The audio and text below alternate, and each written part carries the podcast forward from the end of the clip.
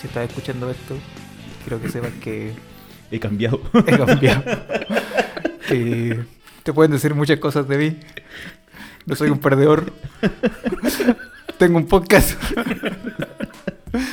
y posiblemente este sea mi único logro. Así que Así que bienvenidos, Bienvenidos. a un nuevo capítulo de. So... So- Tropo, Tropo. el renacimiento. sí. Eh, en este capítulo les traemos una película que nadie va a ver, pero que es buena para nosotros. Esperemos que para ustedes. Oye, pero antes tenemos que explicar por qué hemos estado desaparecidos. Ah, es que Culpa al... Ya. Leo pensión- andaba planificando La pensión per- alimenticia del Leo. Tiene que estar inubicable. y actuaciones performáticas, weón. No, ¿desde cuándo? ¿Desde mayo? Mayo. no? Mayo que no nos vemos. Ya, pues, ¿qué, Legal, qué fue la, primera excusa? Leo, no, es que no puedo ir porque me duele la cola por estar reventando globos en un baby shower. Ya, esa fue la Ah, primera eso fue excusa. después, po. Segunda. Ya, bueno, ya. Segunda, Tengo licencia porque me duele el ano. Leo. tercero, no, no puedo porque tengo dolores menstruales. Leo, así. Y así sucesivamente, mes tras mes, cuarta. ¿Y este otro cuánto? Así Yo- no, Una Ay, vez, es ¿no? que no me avisaron. no, es que tengo un cumpleaños. Es que tengo... No, es que la voy wea- viajando. La wea mentira, así, no es que tengo un cumpleaños. Era La verdad, vamos a juntar a las 3 de la tarde. Sí, es que un cumpleaños que empieza temprano, weón. No, es que voy viajando cosa- el fin de No, semana. es que estoy en el cerro, weón. Perdido. Y después lo, lo voy a editar en la feria. No, la, la verdad es que hemos estado bastante ocupados haciendo nada realmente. Bebés. Eh, haci- haciendo bebés. Así que. Eh, no, por eso no, no, hemos estado ocupados, ¿no? En realidad, no, no se han juntado los Y era, tiempos. pero- y era chuchetumare. Sí, pues, era, y si le Y sí, gusta la sí, wea bien, si no, se ganan la chucha, esta wea es gratis, weón. Más encima, Más encima. ni nos pagan culiar. Hoy no nos dan ni like, ahora hacer la cibermendigación con la manipulación emocional, así. No nos ponen ni like en la cuestión, no nos ponen me gusta, o si no, pero no, No han nos puesto, no nos han seguido harto. Sí, no Pura han seguido gente, harto. pura gente perdedora, pero Pura gente perdedora e irlandeses. Irlandeses enojados para pa putearnos. Y gente de la prueba. Est- Están esperando el retorno del duende mágico. Si usted es de la prueba del 30%, tiene que seguir su drogo, porque si no, 20%, usted ¿cuánto es del rechazo. 20. literalmente, entonces, supuestamente la gente de la prueba es el 20% de Chile, El 30. el 30%. No sé, son- nunca fui bueno en matemáticas. ¿El 30 o el 40? ¿40, 60? No, pues sí, fue como 80, 20, no sé 63, cuánto fue. 63, 27, algo así. 63, No, 27. la weá que ganó esa tu- estupidez, el rechazo, ignorantes culiados, weón. Eso Momento- nomás les digo. Fuimos el momento campesino mundial. weón. No, sí. Tejanos culiados, weón. Culpa, culpa de Del, los del Leo. que no, que no Del fue a votar. No, pero yo no, que no había que votar, la cosa es que yo me equivoqué y puse mal la dirección. Sí, culiado. Tenía que votar en Isla de Pascua, weón. Pensé que puedo ir a Isla de Pascua a votar, El weón. cerro sombrero te voy a ir a votar, güey. y no- No, pero un voto no cambia nada en este mundo. Viva la democracia, Viva la democracia. Bueno, y en este capítulo de Sotropo les traemos una La película que nadie pidió, por supuesto, nunca nadie las pide, que es una película que se llama Crímenes del Futuro 2021. Peliculaza. Creo que es una película bien buena para lo que ha habido actualmente en el cine. Y en la Eh, realidad también, y en la realidad. actualmente. Sí, puede ser. Y eh, la escribió y dirigió el señor David Cronenberg.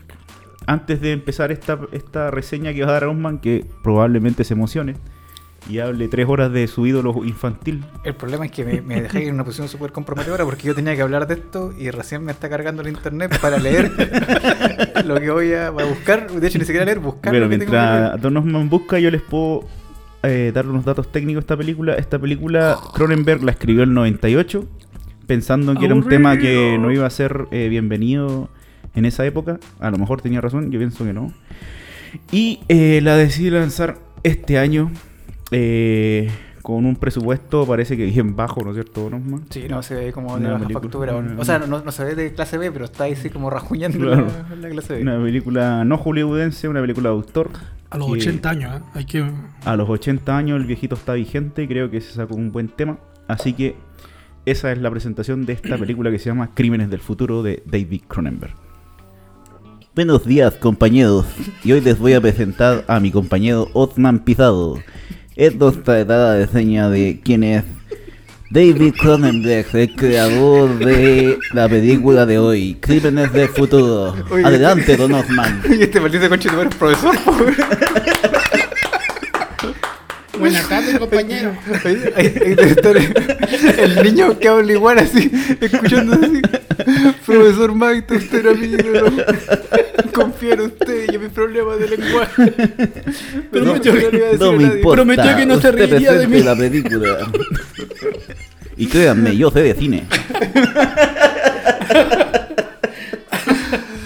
Uy, el esquizofrénico. Ya, ¿quién es este payaso? Este payaso de Cronenberg. Nota que toda mi fuerte información es la que tengo en mi celular en este momento. Wikipedia. Wikipedia, li- literalmente, literalmente es Wikipedia. No, pero ¿sabes dónde caché a este payaso? En... Cuando era chico vi la mosca, weón. La mosca en Canal 13, así tipo, no sé... tipo 2 de la mañana. tipo- tipo- no, o sea, estábamos... Después de la película de Lizat. No, y caché que en ese tiempo me da la impresión que todavía no estaban estas weas tipo A, tipo F, así que era como familiar. Ah, R, responsabilidad compartida. Claro, ahí las weas las daban nomás así, pico así te traumaba, weón. Y la mosca era fea, weón. Todos los que han visto la mosca dicen que es una película fea porque justamente implanta, yo ¿Y creo vos? que también el concepto de horror corporal. po. ¿De qué se trata la mosca? Básicamente un científico que se empieza a convertir lentamente en una mosca. Pero una mosca no es una mosca CGI, una mosca fea, grotesca, con tumores. Y lo cuático que tiene escenas súper violentas porque en un rato, no, no me recuerdo si fue la primera o la segunda, sale el hijo de la mosca, po, y hay un parto donde una tipa tiene un huevo de mosca, porque ¿cachai? Esa weá es que a mis 7 años obviamente no estaba preparado para, para ver, pero ahí Canal 13 un canal familiar así. ah, pongamos la Católico en ese tiempo. Católico en ese tiempo. Yo creo que alguien tuvo que perder la pega por eso, pero para que se hagan la idea de un poco quién, quién fue Cronenberg, bueno, a él se le, se le da el título del creador del horror corporal. Dentro del, del cine de terror eh, hay varios tipos de horror, los slasher, que son estos weones que persiguen a la gente con un cuchillo. Eh, el, de hecho ahora este weón del, del The Nope, el, ¿cómo se llama? El que hizo también nosotros. Que contrata puros negros. Sí, pues él, tiene, él se acuñó el término, bueno, a él le acuñó el término Horror de- negro. Horror, sí, horror racial. Racial. Porque literalmente todas las películas que él hace son de con afroamericanos, ¿cachai? Y son Mm. películas de terror que son conceptos que van, porque está Huye, está Nosotros Ah, y ahora está la No. Y así van saliendo subgéneros. Pero dentro, monosílabo. claro. Pero entre, dentro de este subgénero se nota caleta, se nota así remarcado el concepto de horror corporal porque después, claro, acordándome y haciendo conec- conectando estas weas, estaba una película que igual vi, igual está así como a las, esta era el cable, así como a las 3 de la mañana que se llamaba Scanner. También de él. Ah, ¿verdad? Sí, po, ¿Verdad eran, era de. eran de unos buenos así como tipo Akira que tenían unos Tenían poderes, mentales. Claro. y hacían explotar la cabeza a los buenos, pero las explosiones eran así realmente, no, en ese tiempo no había CGI, no había nada, o sea, eran puras maquetas así de buenos explotándole el cerebro, que, que en ese sentido no se veía súper chocante porque era... Claro, se veía como, entre comillas, más real. el Claro, y, es lo que yo siempre he dicho, que al final, ya sea un animatrónico, ya sea un mono, por muy penque mal hecho que esté, igual te da sensación como realista. No, no sé, yo creo que es porque al final tu, tu cerebro lo, lo- lo interpreta real como real y, y es capaz de identificar el CGI. Porque tú en cualquier película que veas te das cuenta tiro, creo que es maquillaje y creo que es CGI. No sé cómo, el CGI a veces la raja si está bien iluminado. De hecho, quizá eh, hasta un algoritmo lo podría hacer lo más bien posible, pero todavía tenemos esa capacidad de poder reconocer lo, Lo verdadero lo y lo verdadero falso. y lo falso, ¿cachai? Que de hecho tiene que ver con que en algún zootropo hablamos del concepto del valle inquietante, que era cuando tú veías un ser que. que un Esos robot. perros que venden en AliExpress ahora. Claro, que, parecía ser humano, pero automáticamente se generaba un rechazo porque tu, tu no sé si podríamos decir, tu, tu instinto te hacía sentir, que en este caso un proceso yo creo que es cognitivo, que no es real, ¿cachai? Y biológico. y biológico probablemente. Y claro, bueno, a este payaso se le, se le acuña en varias de estas películas, en este caso pues tiene Existence, que esa la vi en, en la red, Existence.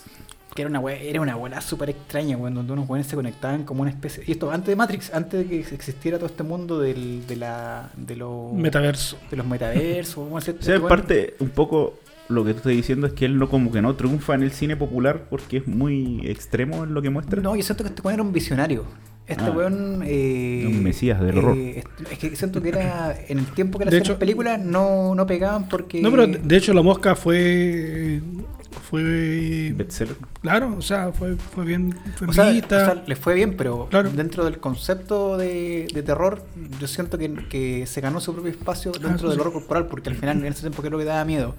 Eh, no sé, pues el, el exorcista, todas estas cosas más de. Podríamos decir de. eh, de- Pero el exorcista es más, no, pues más nuevo. No, ¿O es más vieja? No, es más Más vieja, vieja. po, es más vieja. Ah, pero eso ya podría ser horror corporal, ¿o no? No, no, es que el, el horror corporal, por ejemplo, una vez hablamos también de Possessor. Possessor tiene elementos de horror corporal. ¿Cachai? Porque lo, lo, lo grotesco, por ejemplo, cuando. ¿Te acordé cuando se le metamor se mezclan las dos caras? Ya, ese es un claro ejemplo del horror corporal, del body horror. Porque también tenéis, por ejemplo, el, el terror clase B, ¿cachai? Que también apela un poco al, al body Claro. horror, pero es más chistoso porque Claro. las maquetas son tan feas Claro. que al final te llegan a dar entre risa y, y miedo. Por eso este loco. por ejemplo, las primeras, las primeras películas de Peter Jackson eran. Claro, más bien así. claro, si al final nadie, nadie se acuerda porque todos piensan en Peter Jackson y piensan que el Señor del Anillo y antes hizo una weá que se llamaba eh, Tu madre se comió a mi abuela. A mi perro. A mi perro, una weá así.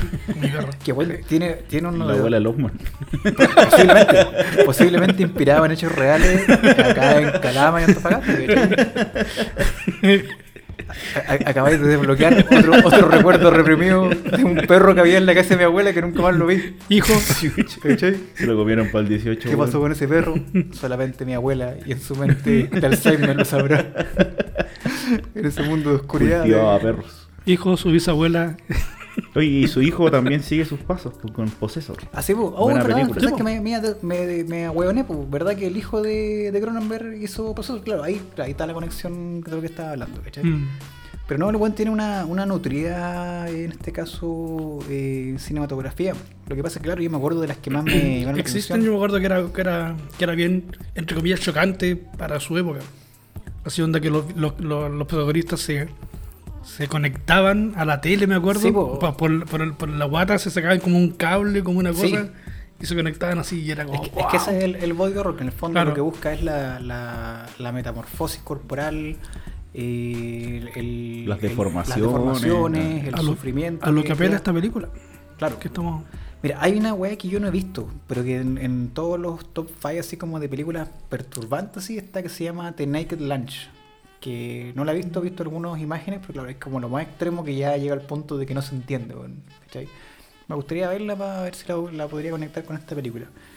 Pero bueno, es un director que apenas yo vi que era el director, estaba sacando una nueva película y dije, ya, esta cuestión hay que ponerle ojo porque generalmente el- los productos que hace, como a mí me gusta el, el tipo de horror que él hace, eh, es bueno. Dígalo amigo, usted es su fans y su groupie. No sé si soy su fan porque no me siento digno de ser su fan. Porque no he visto todas sus películas como. Por eso como, tiene un tatuaje en su brazo. I love David Cronenberg. Como cuando, cuando el, el Damián decía que si no viste todas las películas no podía ser su fan, pues. Como él decía las de Un Tarantino. rata de mierda. ¿Escuchaste, Damián Culeado? Si queréis volver, tenéis que pedir disculpas, mierda. Ya lo conversamos ya, weón. Porque te fuiste como las weas, weón. No, amigo. vuelve, amigo, vuelva. No, el, el enamorado de. Eh, está de enamorado, este La, la novia de- de. La, la, la viuda de de Damián. Pero Damián no volverá porque fue comido y Por en un capítulo de Soto porque ya lo explicamos. Y Si el weón votó rechazo, así que vayan a tirarle piedras, weón. Es posible. es posible. Y ahora, compañeros, nuestro amigo Osman volverá a darnos la reseña de la película Los Crímenes del Futuro. Ustedes entenderán que Los Crímenes del Futuro es una película que él recomendó en este podcast para que nosotros la podamos escuchar. Ustedes entienden, ¿no? Que esta es una gran película para él, por lo tanto hay que respetar su opinión. Y créanme, yo sé de opiniones. Adelante, joven Osman. Adelante, compañero. Gracias, compañero. Como dijo. bueno, eh, para hacer un, un breve resumen de Possessor. No, de Possessor, me, me, me- me- Amigo, ¿usted está enamorado de esa película? Crimen, sí. Podría, podría decir que sí. Podría decir que la veo todos los días un ratito. Eh, así como veo todos los días Padre Familia para quedarme dormido. No, es ahí que eh, Crímenes del futuro pasado, ¿qué pasó? Que yo güey caleta. ¿Futuro pasado? No, Crímenes del futuro. No, Crímenes del. Del futuro. La, del la- la futuro, mezclé con, con la weá de los X-Men. Claro. eh, días del futuro del pasado. futuro pasado. Los crímenes del futuro, yo, wey, caleta, para que esto buena en la vida, wey, vean la weá, vean la weá. No, tengo tuto, no, me duele el coxis, no, me estoy quedando pelado, no, me van a echar de la pega. No, tengo que pintarme los No. ojos para salir al Instagram. Claro. No, tengo que rapear. no, no. tengo que salir con mi polola. No, tengo que votar rechazo. Tengo que ir a ver al, al comandante. Tengo que ir al kinesiólogo de ano. Y después de un millón de excusas y de decir que me iba a poner a llorar si no veían la, la película, eh, la vieron. Y quedaron encantados. Es una buena película, y créanme, yo sé de películas. Bueno, Nuevas. ¿y de qué se trata Possessor? Hotel. ¿Y de qué se, se trata Crímenes del Futuro? De un niño que come plásticos. De crímenes que pasan en el futuro. No, en el presente. No, ¿de, de qué se trata Crímenes del Futuro? Bueno, bre- brevemente una breve reseña nos plantea y obviamente un futuro no tan lejano, uno podría decir prácticamente quizá unos 20 años, siendo así 15 20 años, donde al parecer la, la humanidad hay un- una especie de, de retroceso eh, asociado a un retroceso cultural, por un lado. eh, un- Como una extinción. Sí, bueno, una, una breve extensión, porque no es un, un panorama post-apocalíptico, porque se entiende que todavía no llega así como a esa etapa, pero se, Claro. se entiende que va en vías de. Y lo interesante de este, de este porque hablo de un retroceso, porque al final se entiende que es un- una cultura a nivel mundial tan industrializada que ya brutalizó tanto el ambiente que ya no hay forma de volver atrás.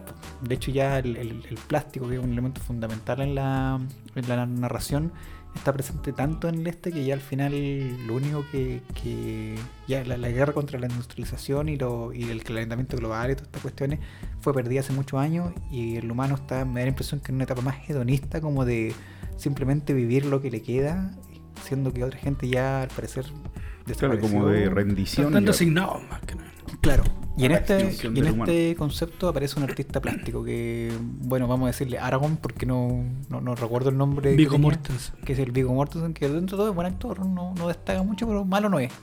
Encuentro que actúa bien. Y él es un artista plástico que, bueno, la premisa está de esta... Artista performático. bueno. Claro, performático, no artista plástico, performático. Gracias, señor profesor de arte. Y créanme, yo sé de arte. que el, el arte futurista, podríamos decir, ya va más allá de la tela, va más allá de la escultura, va más allá de todo. Ya el cuerpo se convierte en arte. Oye, no sé por qué me convertí en el pelado del séptimo ¿cachai? No sé en qué El momento se me, convierte en arte. me empecé a convertir. En un momento me metamorfosé así y me empecé Se te me cayó empezó el a caer pelo, weón, y- estaba hablando igual que el pelado del séptimo. El pelado pi. Claro. Que está re viejo, weón. No sé, que una vez lo vi en YouTube y weón sigue pelado, pero viejo. Pero hecho pico. Pero yo pico. Demasiadas películas. Cuando ves mucha tele se te cae el pelo. Se te cae el pelo. Pero, eh, bueno, voy a seguir hablando muy pelado. Eh, Te queremos, el- pelado pi. Pero debería hacernos propaganda. ¿no? Vale, que lo está haciendo propaganda él. si estás escuchando esto pelado vicio, un, hay una mención en tus videos. Eh, el, el tipo de arte que hace este, este Aragón eh, ya le ocupa su cuerpo como, como medio de, de que después Mike te va a explicar el concepto de la performance. Pero estas performances ya no son algo, podríamos decir, tan literal como entendemos el concepto de performance, sino va, ya, va, por eso que se llama body horror, porque ya va en la manipulación corporal.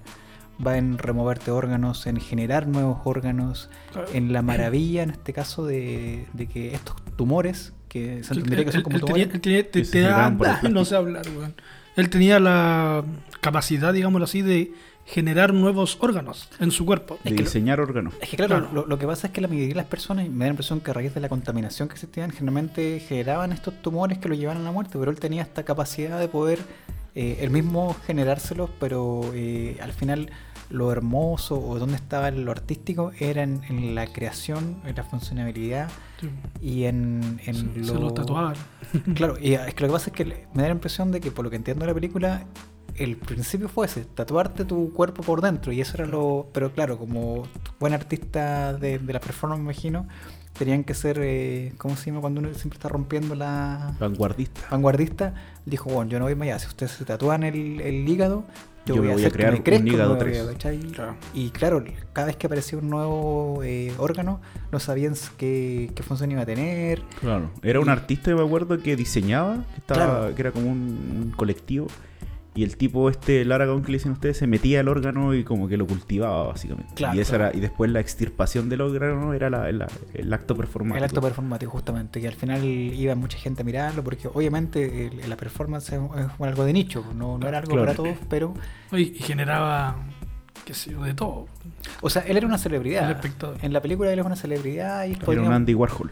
Claro, un Andy Mm, Warhol. que de hecho, se, siento que la película se mueve mucho en la mística del Andy Warhol. Porque, De hecho, hasta el pelo se parece. No- no sé, a pesar de que no tiene nada que ver con el tipo de arte que hacía, pero eh, Pero, como la masividad y la llegada que tenía era muy. pero para la gente, por ejemplo, que no conoce a Andy muy Warhol. Maite, ¿quién era? Andy Warhol era un artista pop de los años 60, 70. Un loquito. Un loquito desquiciado. No, en realidad el tipo iba a proponer, digamos, una forma de arte que tuviera relación con los medios de comunicación. Que fuera tan absurdo como lo que estaba consumiendo la gente afuera. Y tan vacío también. Rupturista, ese era como el concepto, ¿no? No, ¿O no, no? no. No, ahí está mezclado. Lo que pasa es que el, pop, el arte pop, pop, art, no, el pop art no tiene nada que ver con la performance. Ah, ya. Después la performance se crea en los finales de los 70 con Marina Abramovich. Pero después les voy a hablar de eso. Ojo, paréntesis. Andy Warhol sale en Hombres de Negro 2. Supuestamente era un extraterrestre. que, ¿Te acordás de cuando.? No, Sí, pero mentira. harto. No, en el, no en la 2. Es en la. En la uno, Mala película. En la 3. Cuando el weón anda, andan viajando Pero el tiempo. date cuenta la mierda de referencia que tiráis, weón. Después de la darle- media clase de arte, weón, te, te tiráis una mierda así, weón. Pero para que la gente lo ubique quién es Andy Warhol. Andy Warhol, el weón de pelo blanco medio Medio mariconado. maricueca. Medio mariconado. maricueca de Estados Unidos. Sí. Neoyorquino. Que anda con unos lentes así bien mariconados. Eh. Muy parecido a Así que como trae- los que tiene Muy parecido a los que trae el, el Leo en este momento y el Moito con mi pelo blanco. Exactamente, con su pelo blanco. Y que pintaba tarros de sopa Campbell. Sí, esa es el- el- la marca clásica, la- son los o tarros o la Marilyn la. Marilyn Monroe O en hartos colores, Monroe, Coca-Cola. Porque le chupaba el pico a la Coca-Cola. Amigo, usted sabe mucho de. Coca-Cola. De Coca-Cola, de chupar pico y del arte. Y están muy relacionados las tres. Bueno, si les quiero pisar Coca-Cola, también estamos. Me conformo con una bebida de dos litros. Igual, igual, igual. Trabajamos sirve. con Igual Tula, pasa. tenemos experiencia. Hoy, ¿verdad? Que al final, ¿qué pasó con Tula? Nunca Quebró por la quebró. pandemia. Oh, mala onda, pero. Pero debo decir que fuimos los últimos que nos, nos tomamos las últimas tulas del. Las últimas Tula y las primeras. A mí no me últimas Y las no tomo tomo más. A mí no me Y- cuenta. Oye, y realmente no tomamos más. ¿eh? no tomamos más de esa wea. Qué Mala bueno- la wea. qué mala la wea. Ahora no tenemos que llevarlo el pico. bueno, hijo, si estás escuchando en algún momento este podcast, tuvo auspiciadores. Así que, aunque te digan tu abuelo, tu abuela que tu padre era un perdedor, Ahora lo auspicia tía Rosa, papas fritas. y palomitas Doña Candy. Y la, ¿Cómo se llama? Y Transportes el, el transporte. conectado seriamente con el narcotráfico. y hoy día, ¿cómo alimentaba al Leo? Con pululo. Con pululo. Llegaron en las ruedas del camión. Llegaron las ruedas del camión. y bueno, se los comió todo feliz, así que no puede Que no eran. No problema. Bueno, eh, siguiendo con esta breve reseña, y, eh, demente reseña, tenemos un poco la historia de Aragón, ahora no el Señor de los Anillos, sino que Aragón, el loquito del arte. El tenemos, Maita. tenemos claro, una especie de Maita. Eh, tenemos también por otro lado eh, la historia de un padre que termina asesinando a su hijo. Ojo, no hay ningún spoiler, porque esto aparece en los primeros así 30 segundos de la, de la, de la película porque este, este niño tenía la capacidad de poder comer plástico. Pero eso hablaba recién que el plástico es un, un elemento que siento que es como hasta simbólico igual. Bien No, y que fue como una. mm, Fue un experimento de un weón que estaba instalando. Modificando órganos y el órgano se expandía a un niño que era capaz de comer su estómago Claro, comer es que, plástico. es que supuestamente todos estos buenos tenían esta, esta idea de que querían como acostumbrar su cuerpo a, a poder Claro. deglutir el plástico, porque claro, como el plástico está en todos lados, al final la única forma de sobrevivir, de Era evolucionar. comiéndose. Claro, y ahí es donde empezamos a conectar un poco con, con lo que Ah. Tenser se llamaba el artista. Para que no le digan Aragón. Claro. Ah, Saul Tenser. Tenser. Vigo Mortensen. Tenser. no, pues se llama Vigo Mortensen. Sí, po. Sí, Saul Tenser. El, Y como el Vigo Mortensen es como su apodo. Vigo Mortensen, el artista, o sea, el actor.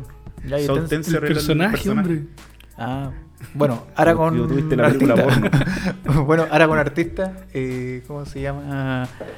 Eh, puta, me desorienté. Bueno, bueno de- después de este momento de senilidad, yo volví a conectarme con la realidad y ya sé que estaba hablando. Eh, bueno, Alf es rescatado o no es rescatado finalmente. Ah, Por lo la FBI, güey. no, pues, al final lo pillan los extraterrestres. O sea, no, bueno, la nave llega y llega el, FBI, pacos, bueno, y ahí quedó la weá. sí. El peor final de. Pero hay una película que sí, cuando lo Sí, tienen raptado. Pero nunca, creo que ahí no volvieron nunca los Tanner, toda la weá. No, que era no, no. Solo Alf. Solo en- Alf. En la PDI, güey. Alf, Alf, Alf detenido desaparecido. ya, volviendo al- a lo que estábamos hablando. eh, hay que era una- como este weón que se perdió y que no lo encuentran, güey. Como de los 70. Teniente Bello. ¿Cuál, weón? No, de los 80, este pelado culiado, güey. Un niño. El pelado del séptimo vicio. No, no, no. Weón, ¿cómo se llama ese caso en Chile? Bueno, es re famoso. ¿Cuál de todos? Pueden ser hay un montón de gente Pero el que desaparecida. lleva weón. desaparecido hace muchos años, weón. Ah, El caso de. Matute Jones. Matute y yo. Eh, Jorge Matute Jones. No, weón. ese pero- era weón. algo, Pero eso apareció después. ¿Apareció o no apareció Sí, nunca? apareció, Esos restos no eran de verdad. No, nunca apareció. Sí, apareció. No eran sus restos. Leo, usted sabe mucho del caso porque está. y lo veo muy serio. ¿Por qué transpira, hombre? ¿Por qué se- por qué se pone nervioso cuando hablamos del caso Matute Jones? Ya, volviendo un poco al, al- al tema de lo que estamos hablando, hay que hacer una corrección. Estos hueones no, no es que se insertaron órganos, estos hueones, eh, este eh, producía como órganos vestigiales. Él tenía unos órganos que le salían nomás y al final, claro, a la mitad de las personas lo mataban, pero a él lograba como procesarlos, qué sé yo. Ah, verdad, porque había una asociación nacional de órganos. Sí, porque lo registraban, Eh, que tenía una, una nueva entidad del gobierno, que al final mon- eh, monitoreaban que no hubiera ninguna infección ni nada Claro. así, y que no tuvieras demasiados órganos, porque también no querían que nadie fuera como evolucionara demasiado rápido. Creo que ese era claro. el, el Sí, tema. ese era el tema. Y hay un punto re importante en la película que siento que, que empieza a conectar, a armar algo mucho más grande, porque esta película siento que parte con elementos bien simples, pero se, se convierte en una weá así después impresionante si tú lo veis desde, desde la filosofía, por lo menos. Que tenía que ver con que en ese punto de la humanidad ya nadie sentía dolor. po. ¿Te acordás que hablan de eso? Que el, el tema de- del dolor era algo que ya eh, había quedado eliminado a través de todos estos procesos evolutivos. Y sentir dolor se entendía como algo eh, bacán, para algo como Placentero. Claro, o sea, placentero en la reminiscencia de lo que es algo que ya olvidado, ¿cachai? Claro. Que eso es como acuático. O sea, imagínate que en un punto ya enfermarte, eh, no sé, algo, un, un- un tema, Un impedimento. lo acuático que esa enfermedad, o sea, es- esa, esa cultura, o podríamos decir esa civilización enfermiza, lo que quiere es volver a sentir lo que es eh, el dolor, que supuestamente es algo que ya no, no na- nadie disfruta de eso Claro. Sin caer en el masoquismo ni en alguna distorsión así como media sexualizada. Que ojo que el sexo en esta película igual es cuático. Pero igual, claro. Es cuático porque el, el sexo como lo viven ellos lo viven completamente distinto a como lo, lo viviríamos Claro. una, una visión tradicional un poco de cómo lo vemos ahora. Yo creo que hay, hay un tema de sensibilidad en esa, no sé cómo dijiste recién, cultura, gente, bueno, en, en ellos. O, o el momento En- evolutivo de esa, Claro, de esa porque civilización. eh, claro, la- las sensaciones eran, eran eh, trastocadas si lo comparamos con las con las de nosotros. Claro, el, el- el punto que dice Leo es que siento que es un punto neurálgico cuando habla de la, de la sensación. Ujú. Porque al final, claro, en, un- nosotros hablamos de la diferencia entre la percepción y la sensación, pero la sensación sabemos que es algo visceral, pues es algo que, que tú sientes, no, no, no interpretas como, como algo eh, subjetivo, es lo que sientes. Justamente esta civilización lo que quería era... Mira el curado. lo que quería era volver quizá a sentir a través de los ojos de otro, del perform, performar, ¿se dice? O el performático, El artista de la performance. o el artista de la El performance. sí. performer. ¿Cachai? Y bueno, por un lado está toda esta, mm, esta idea de lo que es la performance, que bueno, después el maestro nos va a deslumbrar con sus conocimientos de, De, datos inútiles. de datos inútiles que debe manejar bastante. Y por otro lado está esta historia de este niño que es asesinado, que termina comiendo plástico, bueno, porque eres el único que puede lograr esta capacidad, que se entiende que justamente relacionando lo que hablábamos recién, logró ese paso evolutivo y se entendería que sería como un ser humano mejor que los otros porque Claro. ya no tiene que vivir... de Desarrolló el órgano. Claro porque, fuera otros- de las claro, porque otros humanos comían el plástico y morían inmediatamente intoxicados, muertos, ¿cachai? Que siempre eso que lo estaban buscando, era como unas hartas líneas evolutivas que buscaban esto. Y este niño obviamente asesinado. Pero el, el clímax, no, sé si el clímax, pero uno de los puntos de quiebre de la película es cuando le ofrecen a este artista de la performance que ya no, no, sabía con qué deslumbrar, porque me da la impresión que la performance siempre tenía que estar así como avanzando más. ¿Qué hacer? Eh, aparece la. Creo que el padre de- del niño y le dice: Quiero que tú hagas la autopsia de mi hijo, porque te vas a encontrar con algo que, que nunca antes visto. Lo, lo entretenido de, de esta película es que, bueno, como lo unimos con el horror corporal, eh, hay una serie de máquinas muy así interesantes de ver que muestran cómo hacen la operación. De hecho, tiene una, una especie como de camilla que Mm. viene con ciertas eh, herramientas que se mueven de una forma casi Biológica. biológica y tecnológica. Es como algo biomecánico que opera a través del pensamiento y logran hacer las cirugías y... ¿Sabes que yo en un rato me... yo, yo pensé que, era, un- que eran extraterrestres. La primera opción, así. Es que, es que ese ¿Y- y concepto bio- marciano ahora? claro, no, biotecnológico te, hace, te hace acordar como algo extraterrestre, pero, Era así como un, eh, era como una cucaracha gigante, una claro, cosa así, un claro escarabajo. casi como un- Mm. una cosa de tortura uno podría decir, pero Mm. ellos lo disfrutaban y entonces era algo que... Y en un rato yo me fui a una rama súper cuática y dije, ¿sabes qué? Si yo estuviera ahí, Es que quiero una. igual así me gustaría, bueno. ¿Dónde Igual- firmo? Pero me imaginé que si yo tuviera la oportunidad de ir a ese show, igual así como que me gustaría ir, no sé si sería como... morboso culiado. Pero claro, yo dije, ¿será mi parte así como morbosa? ¿O será mi parte de, de querer como impresionarme y querer así como brutalizar mis sentidos? Porque no encuentro nada más, más brutal que ver eso, ¿cachai? O sea, no, no, no, no sé si me iría a la... Padres, por favor, no, Claro. no hagan que Hijo. sus niños vean cine B cuando Claro. pequeños. Hijo, si estás escuchando esto, nunca veas estas películas. Pero no, te, no te vendré nunca y sata a las 3 de la mañana. no, yo seré, yo seré responsable y nunca Control parental eso. para los Control niños parental. desde ahora. Y caché que me llamó la atención ese como. Esa línea, weón. Que esa línea de, de- En un futuro, en un futuro, ¿cuál será la, la, la línea del morbo? Porque claro, ahora el morbo, por ejemplo, en nuestros tiempos creo que era ver la escala de la muerte, ¿cachai? Que todo cabro chico que te dice, no, soy una película que está prohibida en 20.000 países, la weá, y tú querías verla. Pero solamente La por- caníbal, ¿cómo se llama? Claro, el holocausto, Holocausto caníbal, caníbal. Caníbal. La película es re mala, pero Sí. como te dijeron que no se podía ver y que era muy grotesca, tú Querías quieres verla, verla, ¿cachai? Y lo mismo con esta, estas performances. El último tango en París. y todo. Querían ver esa película, bueno, y un- Momento abuelo. Momento, Sí, bueno. no, Momento abuelo. Sí, no, sí, yo sé cuál es la que hablaba. años es- 20. ahí actuaba Al Pacino. No, eh, Marlon Brando. Marlon Brando.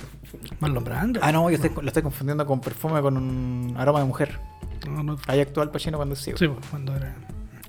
Y e- e- ese tema siento que ahí la película para mí eh, siento que me empezó a caer grande, weón, porque empecé a hacer mucha conexión en relación a lo que era, por ejemplo, y a dónde está el- límite entre, porque de hecho lo- lo- el protagonista en un rato dice, bueno, si hacemos esto, eh, estamos yendo así a la chucha de- de- del rupturismo, así como que vamos a hacer algo que nunca nadie ha hecho y que en la bola que estamos nosotros, que ya es bizarra, vamos a hacer una, una autopsia en vivo a un niño, ¿cachai? Eh, y ahí está el cuestionamiento moral, y bueno, si lo voy a hacer, no lo voy a hacer, y... Ay, Claro. y, y- y al final era eso de que si no lo hacías tú, lo iba a hacer otra persona. Y pucha, yo quiero ser yo el protagonista, o quiero ser yo el que. El Bueno, que como, como todos los artistas Claro, envidiosos, maricuecas, que- profesores de arte. profesores de arte, ¿cachai? Obviamente siempre caen en eso. Bueno, eh, lo que dice el Leo tiene razón, porque entre medio de la película aparece otro artista eh, corporal, eh, igual la encontré entretenida, del weón que sale con las orejas.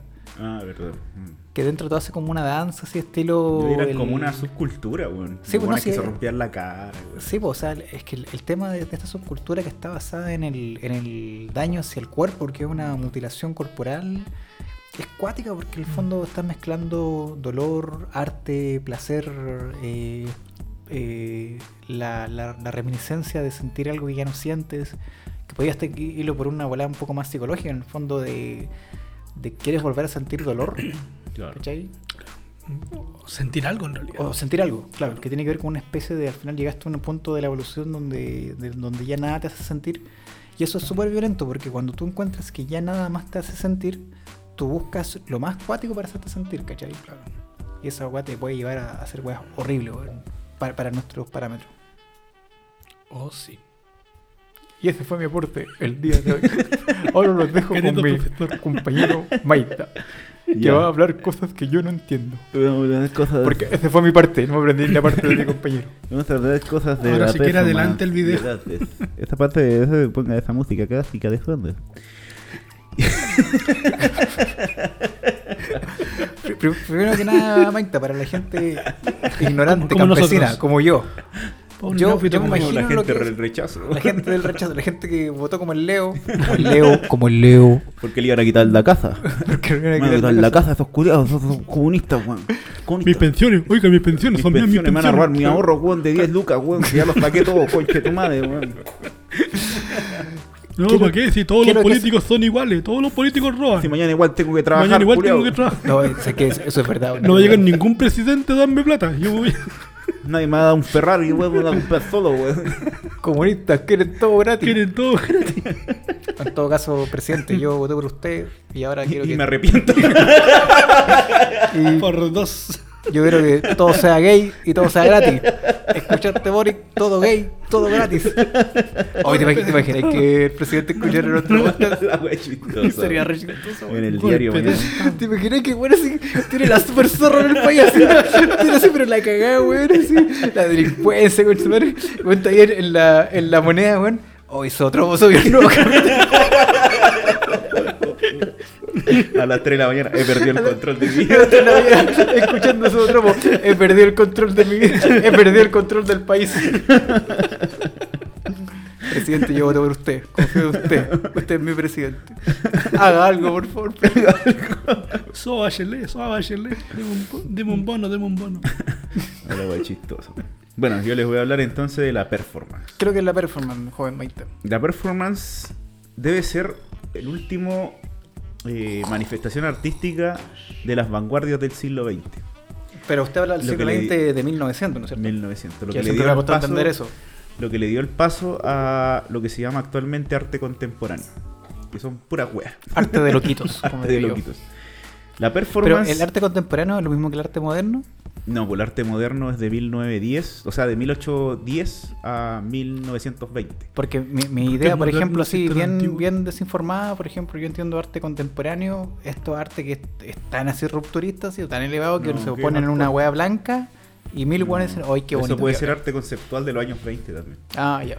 No, el arte contemporáneo tiene otros parámetros que tienen que ver con toda esta evolución que ha tenido el arte, del arte clásico, del Ya. arte, digamos, hasta el 1800, eh, hasta el romanticismo, que se conoce como época clásica del arte.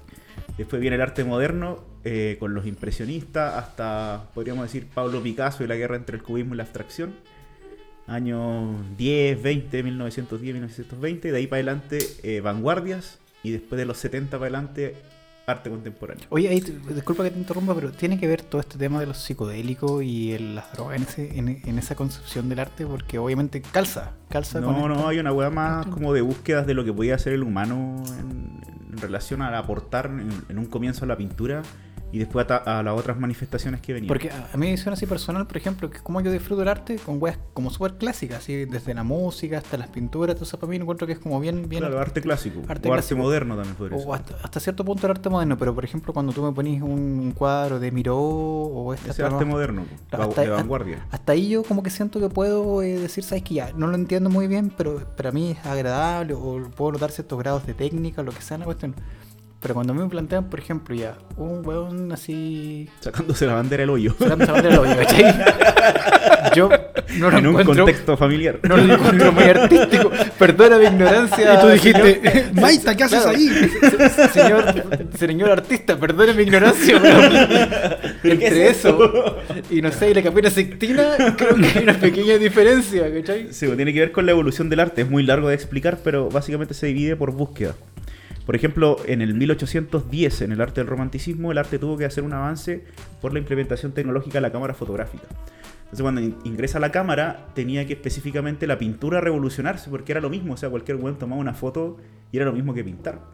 Entonces, la pintura avanza en, un- en la expresividad, entonces la búsqueda de lo humano, de lo imperfecto, básicamente. Y ahí empiezan a aparecer esta forma impresionista con Paul Cézanne, Vincent Van Gogh, que Ah, sería- acuático, o sea, en el fondo ahí el, el, el hiperrealismo o, o- o lo... o- claro, Claro, la- el la- hiperrealismo fotográfico compitió con el humano. De hecho, hubo un Claro. artista que fue eh, Bourgeois, de los romanticistas, que dijo que el- la, la fotografía no podía ser considerada un arte porque amenazaba la práctica artística. O sea, la, la violenta, porque en Claro. el fondo hace todo lo que tú hacías con tu manito, Claro, pero de forma una cámara. mecánica. Entonces ahí muere la pintura, básicamente. Claro, la pintura como representación, Correcto. como la belleza desde lo real.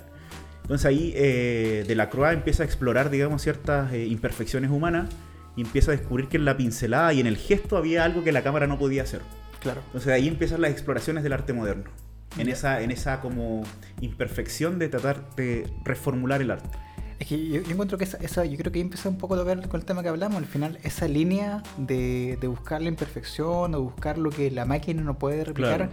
es tan delgada que al final te lleva como a unos horizontes tan Claro. Y ahí fue donde apareció el arte moderno, o sea, en esa Claro. búsqueda. De eso aparece Pablo Picasso ya solucionar, digamos, el tema de los movimientos, la exploración. De Claro, que la ojo, reducción de la forma hasta que Claro, podía porque llegar por lo, ejemplo lo real. el, cubismo, algunas personas pueden decir, oye, esta cuestión es, es arte de loquitos. Claro. ¿Cachai? Pero dentro de todo, si tú le buscas un sentido, como tú lo estás explicando, eh, empieza a cobrar más sentido. Lo que todos tenían como una postura de descubrimiento filosófico del humano. ¿Qué puede hacer el humano frente a los avances tecnológicos? ¿Qué, apo- qué aporte podía seguir para seguir trabajando en el concepto de arte? Eh, después aparece la abstracción, por ejemplo, para competir contra el cubismo, que la abstracción era básicamente la no representación de las cosas. O sea, el ver un cuadro abstracto actualmente no tiene sentido, pero sí en esos años, porque era básicamente la, la- eliminar la forma y la- lo real de la pintura. O sea, que básicamente era la pintura por sí misma. ¿sí? Sin, sin intento de representar ni de dibujar nada, sino O que sea, era la liberación. cuadro, este arte. Por ejemplo, hay una wea que yo, por ejemplo, de arte Esas nunca weas típicas que ven en la oficina los dentistas, weón. Claro, pero por ejemplo, esta, esta línea que no sé si exista, pero el brutalismo. No sé También si. existe en arquitectura. La arquitectura que la encuentro tan, tan así como difícil de entender, porque para mí sería, weón, eh, a mí esa weá la puedo encontrar así en el edificio que no, que terminaron Claro. de, que no terminaron de, De construir. construir, claro. Ya, eso me dio un arte brutalista, ¿cachai? Porque fue un, un carpintero que le dio paja seguir trabajando, ¿cachai? Claro, Pero que ¿cómo- tenía- tiene que ver con construir, en ese caso en arquitectura, con dejar ver el material mismo Claro. de la construcción. Hay, hay un capítulo de Los Simpsons cuando al, al Homero Ah. es como un artista medio brutalista, porque él hace así pura weá así Pura horrible, mierda. pura mierda, así, Oye, no, y- y- usted y- es y brutalista. este capítulo el de Malcolm cuando el papá hace algo en, en la Ah, cochera. una y- y-. ¿sabes que, la, ¿sabes que, Mira, la magia de ese capítulo Y es que que, nunca la muestran la weá. pintura. Claro. Y, y yo creo que todo el mundo así se imaginó una weá así tan. tan fin- porque- y, y todos quedan como, wow. es que, ¿sabes qué? Mira, ahí yo, yo tengo que darle el crédito al actor, porque el actor en su cara así como que refleja tan, tanta emoción, tanta así como Satisfacción satisfacción. Sí. Y claro, después los otros así reafirman eso, porque los otros dicen, weón, ¿qué, qué hiciste, weón? Así como que. Y yo creo que hasta el último día todos vamos a querer ver qué mierda pintó, porque el weón pintaba así Sí, como puras manchas, puras manchas, pero al final generó lo que él quería, porque estuvo así, primero se frustró, después así como que lo, lo quería destruir. Y al final parece así como que, pim, como una gotita así. ¡Oh, la magia perfecta, weón! Ese capítulo, weón, muy buen aporte el Leo, genial, weón. Sí, buen capítulo. Entonces la abstracción proponía eso, ¿cachai? Pelear contra la representación misma, que- con cosas que eran nuevas, Mm. porque esas imágenes que tú pones ahí no existen. En cambio el cubismo era una minimalización de la realidad, básicamente. Entonces hubo esa pugna que tuvo también eh, contexto político, que era básicamente cómo el mercado europeo se desestructuraba por la abstracción norteamericana. Pero, por ejemplo, este tipo de arte que apela como a lo surrealista. Eso es las vanguardias. También fueron soluciones de la representación con, mezcladas con el Es psicoanálisis. que siento que hasta ahí el, el surrealismo todavía te ofrecía formas realistas, o sea, entre comillas, Claro, pero que formas es- que tú podías identificar como... Y ahí viene la- la- esta cosa política, porque claro, eh, eh, Europa, especialmente con Pablo Picasso, tenía el mercado del arte, mercado del arte, porque ya vamos a llegar a la performance, con los cubistas. Los abstraccionistas o el expresionismo abstracto que nace en Estados Unidos quería llevarse el mercado del arte para allá. Todo esto en Guerra Fría, pues hay que entender que era finales de Segunda Guerra Mundial, todo esto querían llevárselo para allá. Lo logran desestructurar en parte y reacciona eh, Europa con el surrealismo. Todos también eh, comunistas, ¿no es cierto? Que tiene que ver, digamos, con todo un contexto político. ¿Sabes de, de qué me acordé? Eh, de... eh, ¿Cómo se llama la película que nos gustó, Caleta? La del, del cuadro que estaban así como en un cuadro y en una maqueta, el... Vivarium. Ah, Vivarium. Vivarium. Cuando tenía estas imágenes que igual eran un Claro. poco surrealistas. Sí, eran eh, como este artista surrealista, no me acuerdo el nombre. Y, y esta cuando mezclan Del- la ilusión óptica con el surrealismo también... art, también son investigaciones. Y todo eso son parte de las luchas entre Europa y Estados Unidos. Ya. La cuestión es que esta guerra la termina ganando el pop art en los años 70. Pero creo con que Andy pop Warhol. El, el pop art era representar imágenes tan vacías ¿Cómo se de la cultura de masa. ¿Cómo se llama el tipo este que hizo Claro, la, de las sopas Campbell, detergentes, cómics, era lo mismo que tú veías en la, eh, lo que consumías diariamente, Mm. lo veías también en arte. O sea que lo repetían, por ejemplo, Claro. en varias Y colores. era como una espe- de- dentro de lo teórico era como una especie de burla al público también. Es Era que yo, sé que al final el Claro, arte era después... bien irónico. Co- Corrígeme si me equivoco, pero al final el arte ya de- después fuera de, de mostrarse, lo que buscaba también era Provocar, impresionar claro. y provocar y a veces hasta ridiculizar Claro, al, porque me acuerdo que había un, un tipo de arte, no me acuerdo cuál, que al final, no sé, ponle un ejemplo, era así como una mancha en, en el este. Y el arte no era la mancha, era que la gente creyera que era arte. Claro. Y al final Y ese es arte conceptual también. Claro. Y es que ahí también hay hartas rupturas dentro del arte, especialmente en las vanguardias, que es lo que inició, digamos, posterior al arte moderno, donde aparece eh, Marcel Duchamp, que crea el movimiento del dadaísmo con este urinario que ustedes pueden ver en internet. La cosa es que este tipo rompe el arte al entender que el arte no era la representación misma de las cosas, no era la belleza, sino que era el concepto. Lo que Por- está detrás. Porque el eso- urinario él lo compara con el David de Miguel Ángel, que la Mira, escultura no, griega. no recuerdo qué artista hacía esto, pero que había un que tom- tomaba pintura y después la vomitaba. Sí, hay un montón de Y tipos raros. esos son como, el, al final el arte no es el, el producto, sino es el, hacerlo. Eh, Eso es lo que proponía la performance. Eh, Pero vamos para allá Ya, todavía. ahí- ahí- ese sería como un Claro. tipo de performance, ¿no es cierto? Claro, la Ah, acción. ya, la acción. Entonces, la cosa es que ya el arte empieza con muchas eh, desestructuras y empezar a entenderse filosóficamente de diferentes parámetros donde se quedan los movimientos de las vanguardias. La última vanguardia fue el hiperrealismo, que nace también en Estados Unidos que gana esta guerra fría del arte, que básicamente había triunfado con el pop art y el hiperrealismo propone imágenes más vacías, pero representadas como pintura, pero fotográficamente. ¿Pero ese europeo o era gringo? No, el gringo. Nace en Estados Unidos, después se arrastra a Europa como mercado. gringo, ¿Cómo, se llama Entonces- este, este cuadro que es como re famoso, que es como una esquina de un de un, de un café, de un... de Ya, este pero es- eso es ¿Eh? ¿Cómo se de. llama? Ese expresionismo alemán, parece. Sí, pero que está en un café, sí, pero no, que- pero que eso es entre medio. Como, como en la noche, ¿no es cierto? Claro, Sí, que está en la y- noche. y, y- y varias películas incluso han, han hecho el Sí, mismo la han hecho cuadro. como... Eh, Claro, entonces y eso como es pintura moderna. Ah, ya, Sí, ya, eso no- no- nada que ver con Pero lo que... esto va avanzando. La cosa es que después que termina el hiperrealismo, Europa decide reaccionar de alguna forma. Entonces ahí crea la performance. O sea, un grupo de artistas que se llaman los Fluxus crean la performance, pero como un acto de Te anticapitalista. apuesto que fueron alemanes desquiciados, loquitos, como siempre. No, de hecho, alemanes, fueron estos que los persiguieron los alemanes. ¿Cómo se llaman estos jóvenes? los judíos. No, otros. eh, Indetectables. No me acuerdo. La... Pero un a- a los alemanes judíos, o sea, los alemanes persiguieron a los judíos, a los, eh, ¿cómo se llama? A los eh, que vienen de, a los gitanos Polonia. y a los polacos. a Polaco, no, no rusos, era polaco. Tiene otro nombre, pero rumano. a los romanos. No, a los, sí, Los gitanos. Bueno, la cosa es que eh, la, la artista más representante de este movimiento fluxo era rumana. Entonces quería obviamente protestar contra eh, la mercantilización del arte, del arte moderno. Imagínense que Picasso y Dalí, que son de la- del arte moderno, firmaban los hueones en blanco, lo pintaban su estudiante y los buenos los vendían. Porque ya sabían que había un mercado, o sea, los artistas culiados ganaban mucha plata. Entonces, lo que decía esta tipa, Por eso usted estudió arte, Maita, diga la verdad. esta tipa lo que quiso hacer fue, o decir por medio de la esta- prostituta del arte. por medio de, de crear la performance, de utilizar el cuerpo como herramienta de expresión, era que no se podía vender. Ah, Entonces, porque era, el evento. O sea, ¿cachai? se, se hacía una vez y después, Claro. ¿cómo se llama? Ahí queda. y ahí quedaba. Entonces las personas que iban tenían esa experiencia, entre comillas, Claro. estética, y después no existía, no se Oye, podía Entonces mercantilizar. esa weá conecta al toque con la, con la película, porque al final, claro, en la película lo que vemos nosotros es que las personas tienen estos eventos que van así como súper privados, que es Claro. con, con, con, con invitaciones limitadas, me imagino. Claro, Claro, los buenos van a ver algo que a lo mejor nunca más en su vida no van a ver, po. claro, es una experiencia única. Eh, Claro. Entre comillas, en ese tiempo, porque ahora la performance se vende por video. O sea, tú podéis comprar las obras de Marina Brown en los 70, las grabaciones, y, y claro, se O- o- mercantiliza o sea, igual. pero, pero yo creo que igual el estar ahí uno puede decir, no, pero yo estuve ahí. Claro, yo estuve ahí, claro. Es como diferente, el- la sensación es diferente. un Entonces poco ya la- parecido al, al cine Snuff, que supuestamente Claro, propone eh, eso, que claro. tú estás viendo algo que, que es- algunas personas no van a ver.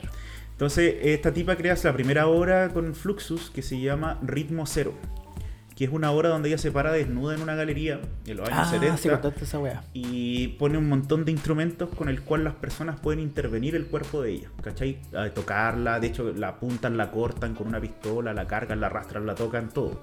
Y todo eso estaba permitido en ese contexto, o sea, ella crea un contexto de libre albedrío total. Esa fue la primer acto de performance. Es una cuestión muy buena, está en internet, la pueden ver en Pero, YouTube. ojo que es- eso se parece. sea, Es que por eso te digo yo que la película tiene mucho que ver con la eso. performance original. Sí, de hecho, mucho de eso. a partir de esto empieza otro, eh, varios artistas, eh, Joseph Boyce por ejemplo, que es un tipo que crió un conejo y le enseñaba sobre arte y el conejo se moría en sus brazos. Tenía también que convivió con un lobo salvaje en una, como una pieza hasta que pudo domesticar al lobo. Entonces eran las obras que podían ver las personas. ¿cachai? Que Pero mira, enfrentaba el cuerpo con un acto expresivo. Pero Consulta, consulta. ¿La performance es para todo público?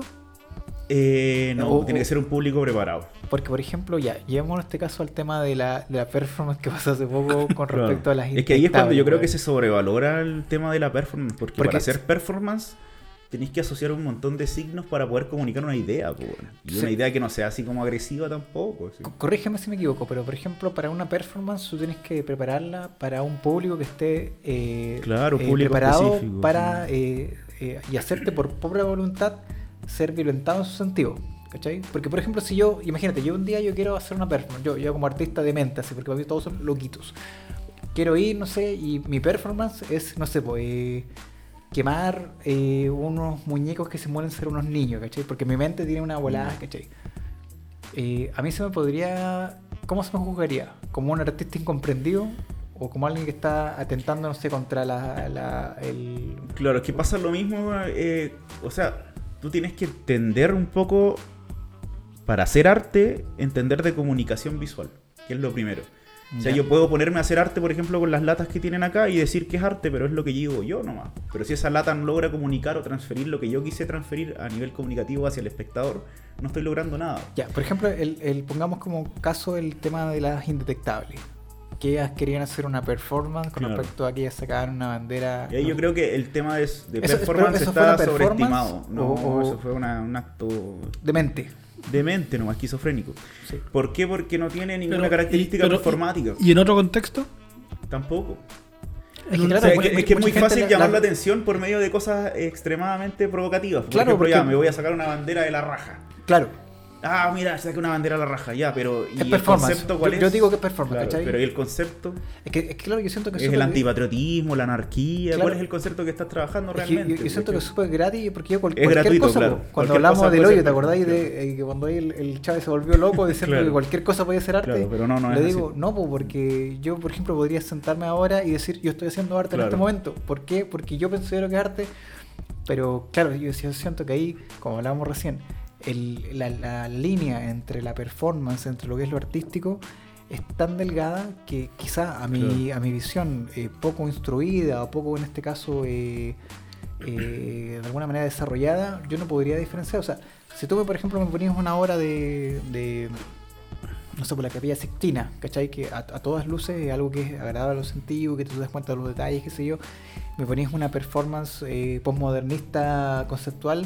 Mil veces yo te voy a decir que siento que es más artístico esto que lo otro, porque desde mis nociones básicas de arte, eh, Claro. siento que esto. Es que yo creo que ahí también es porque acá en Chile o en Latinoamérica el arte se enseña como, Como el arte clásico, claro. ¿no? Y técnico, o sea, como hacer. Pero no se enseña de lo intelectual o de la rama filosófica que representa el arte, porque Pero- es otra, otra rama del conocimiento. Pero todo puede ser arte. no, no, todo es arte. Cuando dicen, amiga, tú eres arte. No. no, amigo, usted no es arte. o sea, si soy un buen terrible feo, puedo decir, pero es que yo soy arte. usted es la bandera en el hoyo. Tengo una cara artística. O sea, No, porque ese es el problema. Entonces, yo soy feo, soy artístico, hay soy conceptual. Pero que ahí, ahí va lo que tú decías, Hay de que personas si, que creen hacer que arte, si pero en realidad arte- no lo hacen. claro, de que si la obra en sí logra transmitir lo que tú como artista quisiste expresar, cumpliste. Claro, Ah, ahí, ahí se arte. genera el ámbito comunicativo del arte. Pero, pero si no lo fuera- lograste, Ya, Y ahora, Pero- y, y- y estos tipos que dicen, no, no, eh, el arte es subjetivo, así es que ustedes No, de el la arte no es interpretación. subjetivo. Es que ese, No, ese no, es no tema. Yo, yo sé- Ya. a, a mi visión, desde mi ignorancia, siento Sí, que el arte no es subjetivo. neófito. Porque para mí todo tiene que tener una base por lo menos teórica, ¿cachai? Si no, todo puede ser todo. Cuando, Claro. De hecho, debatimos mucho en un capítulo sobre Tropo qué es lo que era el arte y qué no era el arte cuando había un panelista que decía, panelista, pues, bueno, había un... Un conchetumare. Un, conchetumare, un demente que teníamos acá, el demente turno que teníamos acá, que decía de que todo podía ser arte. Yo le dije, no, pues, bueno, si fuera así... Bueno, la, la, la, la pola haciendo caca de arte, pues, ¿cachai? Claro. No, pues, ¿cachai? Y esta, y, y y esta, perdón que interrumpa, esta Lo único que usted hable, porque usted nunca hable si lleva todos los créditos a otro, así que usted va a darse un monólogo de cuatro Ya, horas de y qué es es el esta- arte. y, y estas, no sé si llamarlo performance o no, pero estos centros de arte que hay en varios lados, de que por ejemplo tú entras a un lugar X y te, no sé, eh, te pasan un tarro de pintura y ya, tú tienes que tirarlo y... No, pues amigo, eso- es que es el problema de la, la gente común. Al no tener esta formación en educación de arte, obviamente entendemos que cualquier wea es arte. Desde el principio. Oye, O sea, te digo, ¿has visto lanzar, esta- lanzar pintura en una pared, esa es de los años 20 de la abstracción. O sea, No, digo no, yo, no, encontrarle no, sí, es sentido que a la abstracción me actual mal. tiene. Pero por ejemplo, esto, este, ah, no sé si en México, no sé en qué lado, no me acuerdo, que tú te hacen entrar a un lugar y la, el piso son cabezas de, de muñecos de guagua y que tú vas Ah, pisando sí, sí. y, y van sonando así, Ah, ya, eh, llorando, No, van... yo, yo sé lo que habla, Claro. ese es un, un museo que Claro, busca tratar de... Y, y- te hace vivir una experiencia súper agónica porque supuestamente está inspirado en todo lo que se vivió en el holocausto. Pero ahí, mira, Hay un concepto. Hay un concepto, es que es el Claro. tema, que ahí lo que te busca hacerte ese museo es sentirte incómodo, es sentirte angustiado, es sentir que, por ejemplo, lo estáis caminando sobre Ya, pero, de cara. ya, pero ¿y, y cuál, cuál es la, ya, el artista en sí? ¿Qué quiso expresar?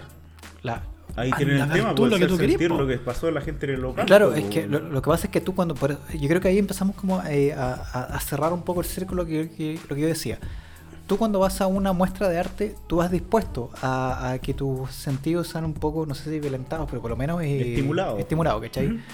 Y obviamente te dan ciertas nociones. Por ejemplo, si te vas a un museo donde de alguna manera eh, te dan ciertas nociones que vas asociado al holocausto, por ejemplo, eh, ya eh, estás preparado Ahí. para vivir esa experiencia, ¿cachai? Por ejemplo, en el concepto de performance que vemos en la película, nadie va engañado. Todos saben Todos que van a ver a ver al artista que va a ver una, una, una performance que probablemente va a ser violenta para su sentido, ¿cachai? Y esa es la gran diferencia cuando me preguntan, ¿pero qué tengo que poner con respecto a las indetectables? O sea, esa bueno me parece, porque ahí muchas personas no fueron a ver eso, no fueron preparadas, no fueron y fueron insultadas eh, gratuitamente. Por eso, su- su- por eso- su por eso sentido, yo preguntaba si en otro contexto eso pudo haber sido considerado como, como arte. Pero es, es Supongamos muy en, gratuito, en- en un, en un nightclub, en una cosa que tú. Ah, tú cachai Amigo, que. yo no sé dónde por usted eso, arte. ya, ya, no, te digo. Amigo, si, usted anda buscando No sé, arte en el, vamos en a- el top, sí, No, en, el que no, Bar, el sí, eh, bueno, Pero- hay, al- hay algunas, algunas vueltas pueden a ser lo que bastante voy, a lo que artísticas, voy, a lo que voy, de que este grupo de, de ¿cómo se llaman? De loquitos, De ya, eh, de dementes. eh, en varios lados habían hecho eh, sus mismas presentaciones, ¿cachai? Y había que- sido vitoriado. No, no, es que- ese grupo tiene otra otra cosa, o sea, aparte tienen esta cosa LGBTI. Entonces, más, claro, entonces hay, etcétera. hay Entonces, gente es que- ah, mira, voy a ver Pero cómo escucha, se mira, saca lo la que pasa es que eh, el arte, después de Duchamp, de Marcel Duchamp, es conceptual. O sea, el arte siempre tiene que tener un concepto detrás Después de ducharte, de Duchamp. Eh, Entonces, cuando uno hace arte, tiene que asumir que está dentro de este proceso conceptual. O sea, de que yo querer transmitir una idea. Porque si no quiero, no puedo transmitir una idea que la otra persona no comprenda, no estoy generando una relación comunicativa con el objeto artístico. Claro, es que sea como- cual sea, es pintura, no dibujo, performance, claro. escultura, claro. Es como que yo hablara gritándole a la pared. Claro, justamente. Entonces, cuando el objeto artístico creado logra una recepción con el espectador, es cuando hay realmente arte. Porque hay una comunicación por medio de ese objeto, Claro, porque es sea que- cual sea. Es como que yo en este momento yo me parara, te pegara una cachetada y dijera, es que Leo, esto es arte, ¿cachai? Bueno, no tiene ni un puto sentido, Claro. a, no, a no ser que Eso, estuvimos... eso fue una cachetada, fue la obra esta de, de las Mm, chicas este claro. indetectables. Fue como gratuito, ¿cachai? Es el tema. Fue es gratuito. punto, pero no fue en el contexto, no fue en una galería, no, no fue a lo mejor en la calle explicándole a las personas de qué trata, ¿cachai? Claro, yo- yo- yo no hubo siento que buenos esto- signos, fue muy agresivo. Claro, y- yo, yo siento que Y ahora faltó- tampoco fue nuevo. La gente se sorprende Sí. porque si imagínate en los años 70 con la obra de Marina Abramovich, que ya la apuntaban, la apuñalaban, eh, en la primera performance ya era así. Esta weá es gratuita, o sea, no, no tiene alguna. De hecho, hay artistas de la performance que se amputaban el pene, se cortaban Sí. los dedos, se rajaban las cabezas, ¿cachai? Hay weas muy extremas dentro de ese movimiento en el origen. Pero es que eh, eh, yo siento que ahí todo se conecta con- lo que tú dices, el concepto. Porque Claro. yo si quiero ir a vivir un concepto, por ejemplo, yo hoy día me dicen, oye, ¿sabes que te quiero invitar a una performance que habla Claro. sobre la libertad, sobre el transhumanismo, sobre el, el- el olvido, lo que sea? Claro, y tú tú, vas tú vas con una predispuesto. concepción a decir, claro, y al final ese, esa performance o ese acto rupturista o ese acto violento que a tu sentido, tú, tú haces la segunda parte cuando Claro. tú conectas con tu, con tu concepción de lo que es el este. Claro, te genera es- esa comunicación que tú hablas que para mí es importantísima en este, en este punto cuando hablamos de la comunicación entre el artista y el, Y el espectador. espectador. Por medio del objeto artístico. Claro, pero para mí, violentar gratuitamente a una persona porque yo le estoy imponiendo Claro. mi arte, siento Eso que no es esto- arte. eso que, que se aleja un poco del arte porque de alguna manera eh, estás violentando gratuitamente y siento que al final, Claro. insisto, si esto se hubiera dicho en un contexto donde de alguna manera eh, las personas que van, van a... Cuando a mí me han preguntado, pero tú que me te dijo, mira, si esta- estas personas hubieran ido preparadas a lo que iban, podríamos hablar quizás de una performance porque todos sabían el contexto en el que se estaba buscando, la, la línea que sigue este, este grupo dentro de, per- de performance que hace siempre lo mismo, hace cosas parecidas. Tú vas a nutrirte de eso y decir con qué me van a maravillar hoy día, con qué van a violentar mi sentido hoy. Claro. Pero esta cuestión que es realmente gratuita No, y que. y era ojo, como un show, como que con el micrófono, ¡ay, ahora se saca la bandera! ¿cachai? Era Claro. como muy, eh, muy facilón si es que hablamos de discurso artístico. Y tampoco era el contexto ni el público adecuado. Todos obviamente iban a entender cualquier cosa porque no estaban preparados para eso. Ahora, ese tipo de performance eh, es cuando uno, o gente que generalmente no estudia arte, o sea, como que Sí, es que. tiene es muy que- poco de conocimiento No, y es cree que, que, hace insisto, arte. es que si fuera por eso cualquiera puede decir, oye, yo puedo hacer Claro. arte, ¿cachai? Me voy a meter, el otro día vi una foto de un, de un weón que se ponía así como hacía la invertida y se ponía un- una planta así en el ano y la gente le sacaba fotos. ¿Eso es una performance? No sé, weón, de- depende. Por ejemplo, artistas Esa era la foto de performance, perfil. eh, La foto de perfil del Maita. Por ejemplo, la foto de perfil del Maite, ¿cachai? Por ejemplo, Oliver de Sagazán, que es un artista de la performance actual, es buenísimo, o sea, nada que ver con estos tipos, o sea, es un tipo que trabaja con materias eh, primitivas como el barro, el fuego, la sangre, la carne, y se las mete en el cuerpo y se interviene con eso, y con un, con, digamos, con un traje de eterno. Entonces habla sobre las sociedades modernas, sobre lo que hemos perdido, etcétera. Pero son artistas que trabajan con materiales que le dieron un significado Claro, para no, poder no, comunicar. No, no digamos que esta, esta tipa de las in- indestructibles, ¿no? Bueno, ya, X, eh, eran, no sé, pues, profesoras de arte o, o graduadas de... No, tampoco, era... Querían que- solamente provocar y ta- lo lograron. Entonces, tal vez por ese lado pueden decir, ah, sí, fue una Claro, el problema, artística claro. porque mi, mi- mi intención era provocarte. Me- y te provoqué, así Claro, que... ya. pero a lo mejor no era el contexto no específico. claro. claro. No era el público preparado para. eh, Aunque tampoco debería ser preparado. Pero eso también tiene que ver mucho con educación. O sea, cuando a ti te enseñan de arte, uno debería entender todo el transcurso del arte para entender qué se está haciendo ahora. Porque cuando a ti te ponen un huevo frito en la calle y tú decís, ay, esto es arte. Y típico viejo, ah, porque me quitaron la casa, esto no es arte, esto, yo quiero el paisaje en mi casa. Quiero el paisaje, la mujer desnuda, eso era arte para mí. ¿cachai? Pero eso es arte antiguo, o sea, es arte clásico. Entonces, esa rememoranza Un poco- de lo antiguo tiene poco que ver con que- esa poca preparación, digamos, que hay en la educación en Chile con la educación artística. Claro. Y un, poco lo, y un poco de culpa, va muy, muy atrás, no sé si. Este- en este caso, ¿te acordás tú de la Casa Cristal? Claro. De la Daniela. Bueno, eh, eh, claro. Es una performance con Claro, una y, y- y todo fue así como. Digámoslo Claro, también, o sea, nadie tampoco estaba bien preparado, tampoco era que te preparara, que, mire, vamos a ver esta expresión artística que busca. No, Claro. pues, estaba al aire libre, estaba. Y, y yo creo que también por lo mismo no funcionó. Claro. Y eso tiene que ver específicamente con el público. Lo mismo con el Spencer Tunic, que es como un acto performático colectivo que toma la foto. Que la gente Claro. participó, pero era porque iba mucha Por el gente, morbo. ¿no? Claro, por el morbo. Pero Claro. más allá por entender el, el- el contexto artístico no era muy Pero, interesante. pero ojo que ahí seguimos moviéndonos dentro de lo que hablábamos recién. La gente iba de una manera voluntariamente. Claro. Sabía lo que iba. Quizá, quizá no sabía tanto, quizá no estaba tan nutrida del Pero concepto iba de por arte, algo, por una pero intención. iba por algo. O sea, yo, yo iba por mi propia voluntad. Claro, en este caso de las chicas iban para ver un término de campaña y se encuentran con esto, ¿cachai? Claro. O sea, era una cuestión Eso descolocante. Lo, lo- lo violento. Por eso que, mira, en un momento, eh, escuchando un poco, me, me acordé de este concepto de las intervenciones. ¿Las intervenciones pueden considerarte arte? Sí, pues las intervenciones, las performances son in- o pueden ser de tipo intervención o de tipo instalación. Por ejemplo, la Porque- intervención es cuando tú vas y lo haces. ¿Qué pasa Te apropias de un espacio. Claro, pero es que la intervención puede ser violenta. Sí, y- puede ser violenta. ¿Qué Por ejemplo, hay un tipo que se llama Happening, que me acuerdo que yo hice en la U, que era asaltar gente, pues, ¿cachai? Que tú le provocabas una sensación de la gente psicológica, obviamente, entre esquina a esquina, de que era vulnerada y asaltada en ese momento. Y después la otra esquina le devolvéis las cosas. Pero la persona, psicológicamente, tú la asaltabas. Pero ella no sabía que estaba Claro, no, no sabía que iba a ser asaltada. Ya, y- Es una intervención, básicamente, Ya, agresiva. Ya, pero e- eso, eso se, todavía se sigue considerando arte. Sí, es una modalidad de arte. ¿Y, y por qué no el tema de las indetectables no sería una Es, intervención? es que la gente iba a otra cosa. Ah, ya, esa un término de campaña, un show familiar, encima. Oye, O sea, pero si, eso no eh, es familiar. pero, po. pero si el conche su madre llega y me asalta y, y me asusta, después yo le pego, ¿también es arte que yo le pegue de vuelta? Sí, pues es parte, del, Es parte de lo que es parte de la performance. Claro, Ya, o sea, Pero, igual es- ah, espera, me, me perdí. Como el tipo. Ya, usted va a ir a una intervención de arte. no, Ya. no, nadie te No, decía. la intervención tampoco. aparece. La intervención, tú aparece. estoy Ya, pues entonces. ¿y, y qué y qué diferencia hay entre, entonces, entre ese tipo asaltado y el tipo que fue a ver a la, el acto de campaña de, de la prueba?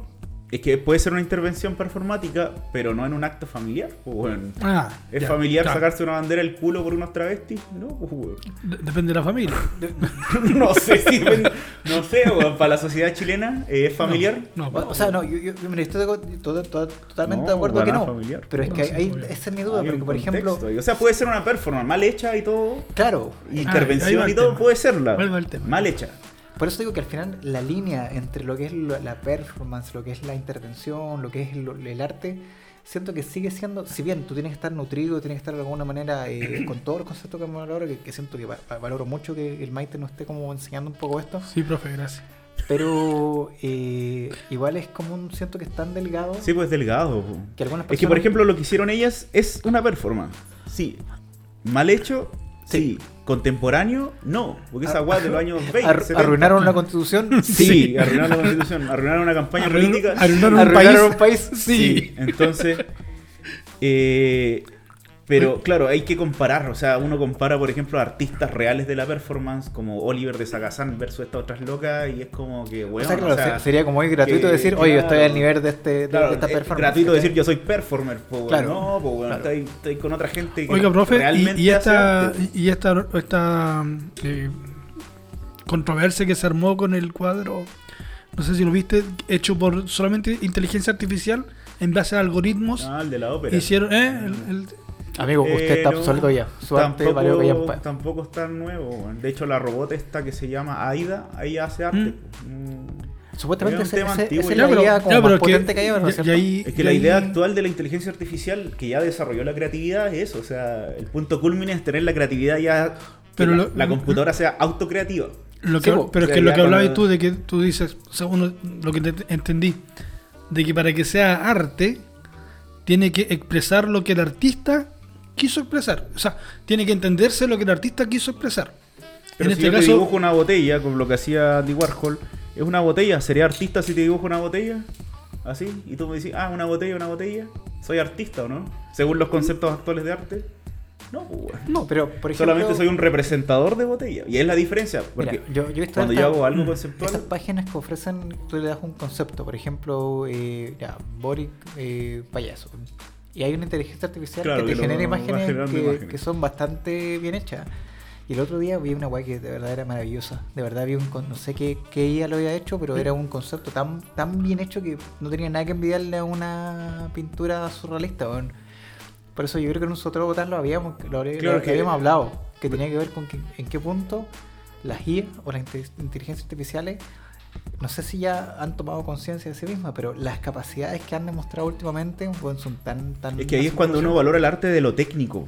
Claro. O sea, cuando yo soy capaz de pintar algo técnico. eso- Sin ayuda de una son- IA. Claro, son, o con ayuda de una IA son las resoluciones hasta 1810. po. O sea, cuando aparece la cámara fotográfica tuvo que replantearse. Entonces, cuando nosotros estamos viendo la, la inteligencia artificial que haga algo, algo va a tener que aparecer en el humano para reaccionar y continuar con el- la parte artística de las cosas. sacarse banderas del poto. Es que, Es eso ya fue, que- tampoco es nuevo. que, es que claro, o sea, al final la performance fue unos últimos aletazos que está dando el, el humano antes No, de ver fue, que- fue el inicio de las artes contemporáneas. po. Pero, ¿cómo tú, las puedes, artes. ¿cómo tú puedes superar ahora a la IA que tiene todo el conocimiento del- lo mismo que mundo? pensaban los tipos el- cuando apareció la cámara fotográfica. ¿Qué Sí, hago es yo que después, te- po, es que por ¿cachai? eso te pregunto, Entonces ¿cachai? va a tener que aparecer creativos claro. a decir tatuarte el hígado. ¿qué, qué cosa, O sea, o sea, qué, literal, cosa, claro. qué cosa no puede hacer la inteligencia artificial que no haga yo? Claro, y, Claro. y ahí un, poco empezamos a conectar con la película. O sea, como Claro. dice el Leo, a modo de, de chiste. y ahí nosotros tenemos que ponernos a definir la creatividad, pues, weón.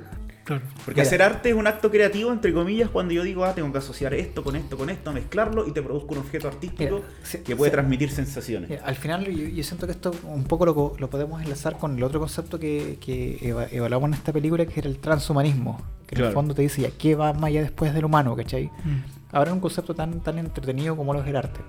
Llegamos a una, una pregunta que nos deja así como medio pillo. Ya, ¿qué tiene que hacer el humano ahora para superar a la IA? Y ahí llegamos ¿Y al qué está haciendo la IA actualmente? Pues la IA está pintando, está Claro, dibujando, está pero cosas que se superaron en 1810. Claro.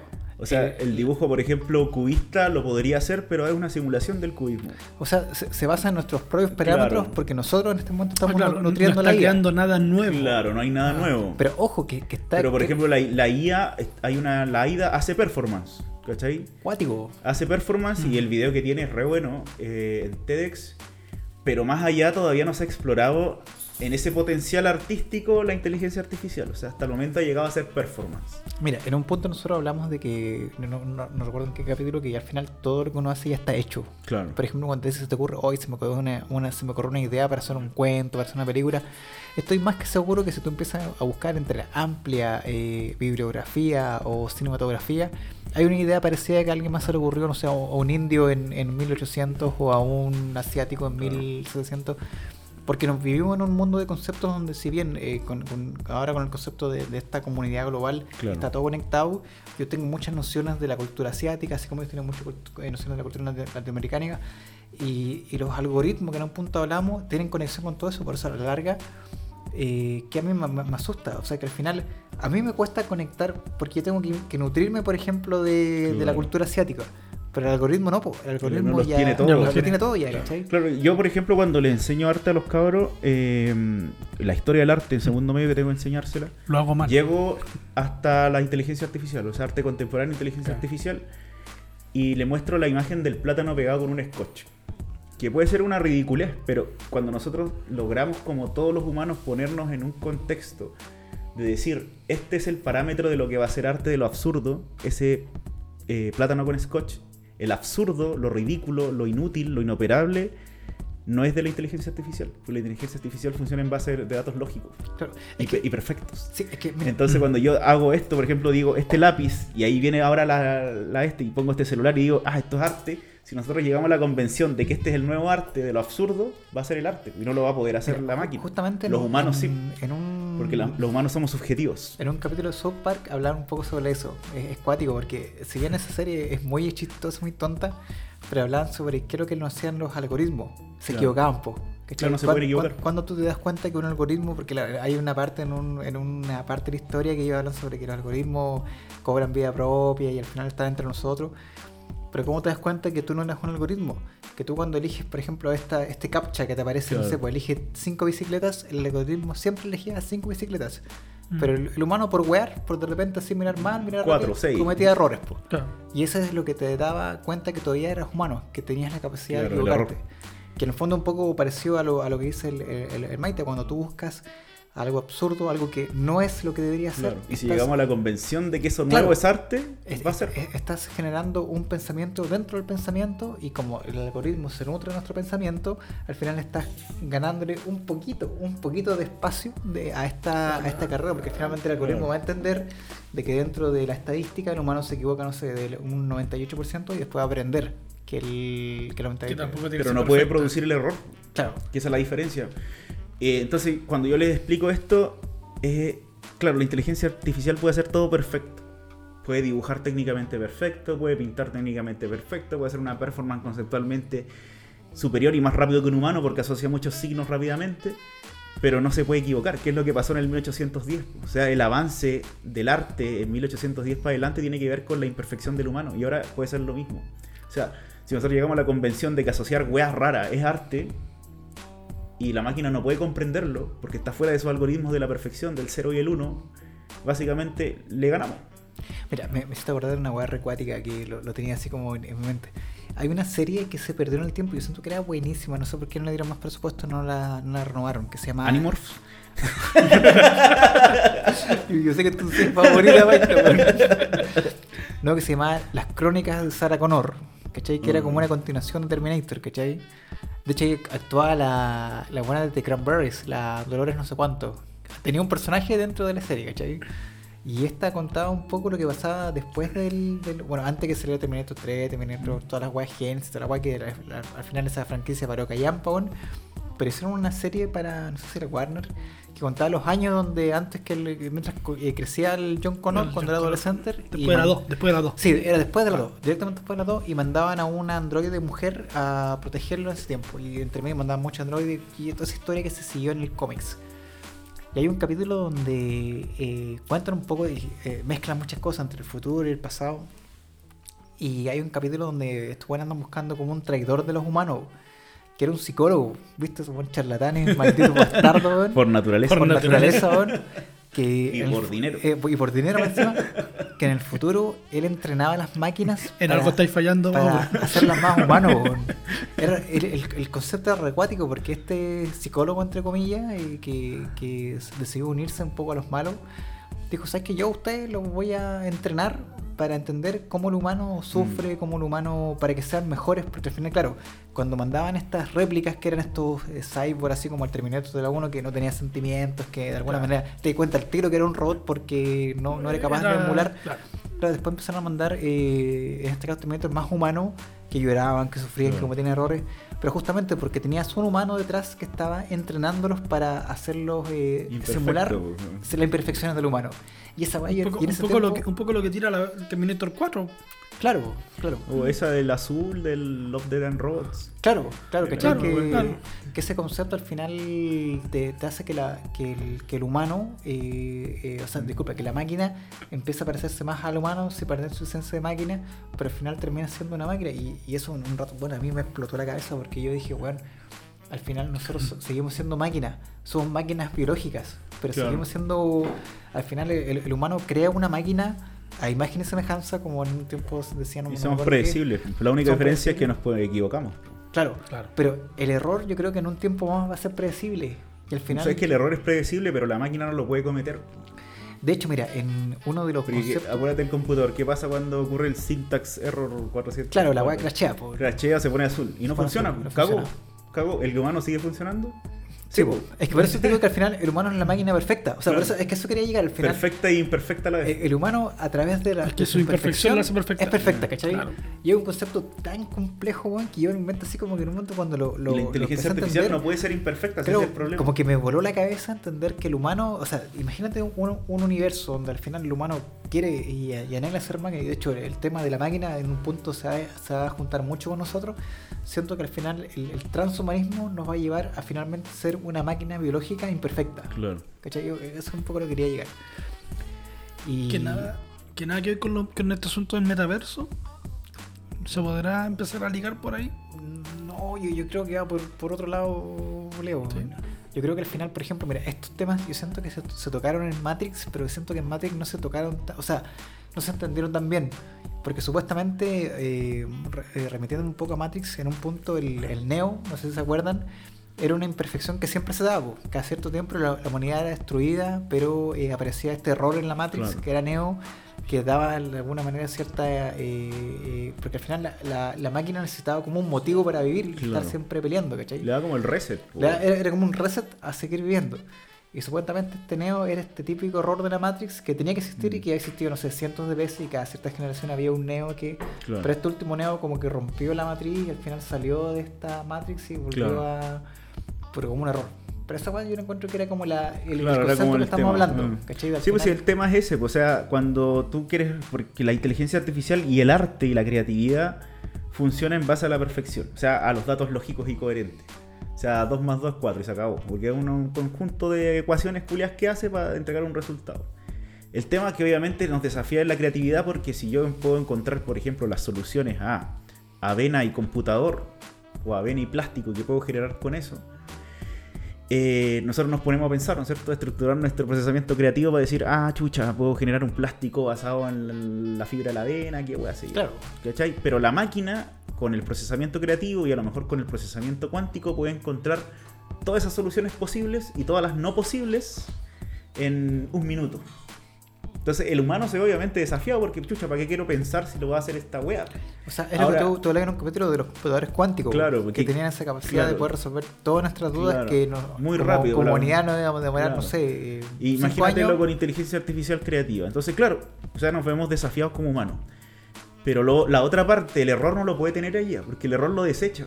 Claro. Porque no es lógico, no, No es, lógico. coherente, ¿cachai? Es- Pero, pero ojo que y en el error también hay soluciones. Es que es el tema que el error está basado en la instrucción, la programación que está tomando del humano. Claro. Por eso a la larga, si la, si la, si la máquina es capaz de evolucionar, y yo te hablo de, de un concepto súper súper así como, como acuático, su- Programar de- el error. de programar el error y ir y ser más humano que el humano, Claro. ahí es cuando yo siento que estás creando un nuevo ser. Claro. Que no es ni máquina ni humano, porque Claro, su nivel de, de programación Sobre- estaría cercano, no sé, a, a- a Dios, así como. Claro, una weá que sabe qué hacer. De hecho ahí viene la esta que cuando hablamos del basilisco de no sé qué weá. Sí, y lo hablamos es como esa weá perfecta que sabe que el humano es el error final. Claro. ¿cachai? Pero si lo vemos del punto de vista netamente de, de lo, de lo arte o de cosas, digamos, que son más subjetivas, es eso. O sea, si yo te digo este celular con este lápiz arriba, hasta el momento no es nada, ¿no es cierto? Para la máquina sería un error. Nosotros Claro. también actualmente, pero nosotros podemos desarrollar un lenguaje subjetivo en el que nosotros llegamos a la convención de que esta mierda es arte. Por la y cual se te y- ocurra. claro, y la sí. máquina no lo va a poder percibir así. Sí, po. Porque sabe que esto no es arte. Dentro sea, de las programaciones que Te- tiene tendría que actualmente. generarse millones y millones de, de algoritmos para Claro. poder generar es- esa concepción. Para entendernos a nosotros y llegar a esa nosotros. convención humana del error. Por eso, ¿cachai? eso yo siento que es lo cuático, que a la larga nosotros siento que ya a esta altura estamos en una competencia claro, con la por, inteligencia por, artificial. por la- con, la, con la inteligencia artificial de ver quién es capaz de resolver esta... O sea, no, sé si quién es más inteligente, sino que quién es, eh, tiene la capacidad como de... Que básicamente de una vez crear. escuchaba un, claro, escuchaba un podcastero que hablaba de, de esto, pues. Y decía que, claro, nosotros somos las máquinas de nuestras células. ¿Sí? Nosotros básicamente somos el conjunto de células culiadas que intentan vivir y nos producen a nosotros como cuerpo, como carne y como la mierda que somos. Y las máquinas son. Nosotros somos las células de las máquinas, o sea, las creamos, les creamos, nosotros no, los hueones más vivos, nosotros somos unos hueones trabajadores, ¿no? crean esta weá y a lo mejor es la evolución que sigue, pues. ¿Cachai? La evolución, las, las máquinas que controlan el mundo, como la película Mamá, pues. Y que el humano culiado era el error porque había que O sea, eliminarlo nomás, en, pues, en el fondo yo, me acuerdo que leí una weá que, que era un concepto súper interesante que al final nosotros somos un sistema nervioso Claro. con un que movemos una máquina llamada cuerpo, ¿cachai? Pero en el fondo nosotros somos un grupo de fideos culeados Claro, de células, de nervios, de células de nervios que desarrollaron una máquina corporal que es nuestro cuerpo y al final eso es lo que nos. Que el día de mañana va a ser un exoesqueleto mecánico, que el día de mañana va a ser Claro. un no sé, un Y que este conjunto de células no sé. culiadas y creó este otra cosa que es la inteligencia artificial, las máquinas, no sé. Y esa es la evolución que sigue, o sea, de ahí para adelante que sea, y nosotros vamos a tener que desaparecer. Es como cuando el Homo sapiens mató al. al Homo erectus. Al Homo, no, el Homo, no, me acuerdo al- cuál. No, el Homo sapiens se acabó con el Homo neandertal. El Neandertal, que Sí. fueron masacres, pues, weón. Sí. O sea, fue una masacre donde los Homo sapiens mataron a todos los Neandertales culiados. Mira, su- supuestamente ese concepto se abordó en los cómics cuando Quedan claro, algunos vivos, ¿eh? Acabamos de detectar a uno. el Leo rascándose el poto y oliéndose la mano. y, de- y desmayándose. Y desmayando. Qué rico. Conexión con lo natural. Votando rechazo. ¿Cachai? Pero por ejemplo, en, en los cómics de X-Men, por ejemplo, eh, indirectamente se aborda un poco este tema. Están los Homo sapiens y los Homo superior, que supuestamente lo- Los- los, los mutantes. los mutantes, po. Y justamente el Homo sapiens lo que busca es eh, eliminar al, al Homo superior porque sabe que el Homo superior eh, es. Tarde o eh, temprano los va a... lo va a extinguir. Claro. Que es un poco la dinámica que se dio entre el, el, el Homo sapiens y el Neandertal, ¿cachai? Sí. Para varios temas. Increíble cómo una película te puede tirar a, a hablar lo que estamos hablando ahora, por ejemplo. Así como- Es que por, por eso yo digo que esta, esta película está súper, eh, no sé si infravalorada o de alguna manera. Insisto, Cronenberg siempre le pasa eso, que el weón hace películas y yo, por ejemplo, en el momento que vi Existence no la entendí para nada. No, Sí, estaba, siento que estaba muy chico, no estaba preparado para entenderla, qué sé yo. Mm. Cuando vi La Mosca me deslumbró por lo grotesco, por lo, por lo visual. Pero me costaba entender este concepto de horror corporal, del, del- del sufrimiento, y al final lo que buscaba en este caso el, el- el científico era también trascender. Ya era, Eh, claro, cre- claro. crear un nuevo, una nueva especie humana de Claro, que porque- incluso quería mezclar Claro, es a que- él, a su esposa y al hijo que Es estaba que, es que ese era el tema, ¿cachai? Que Claro, un- claro. un poco de lo, lo que quizás estamos llegando a un punto al, al transhumanismo, que lo que hacía en este caso el, el- este doctor o este científico de la mosca, él ya en un punto no quería asustar a la gente, decía, ah, yo soy la mosca y ahora voy a asustarlo a todo porque soy un monstruo.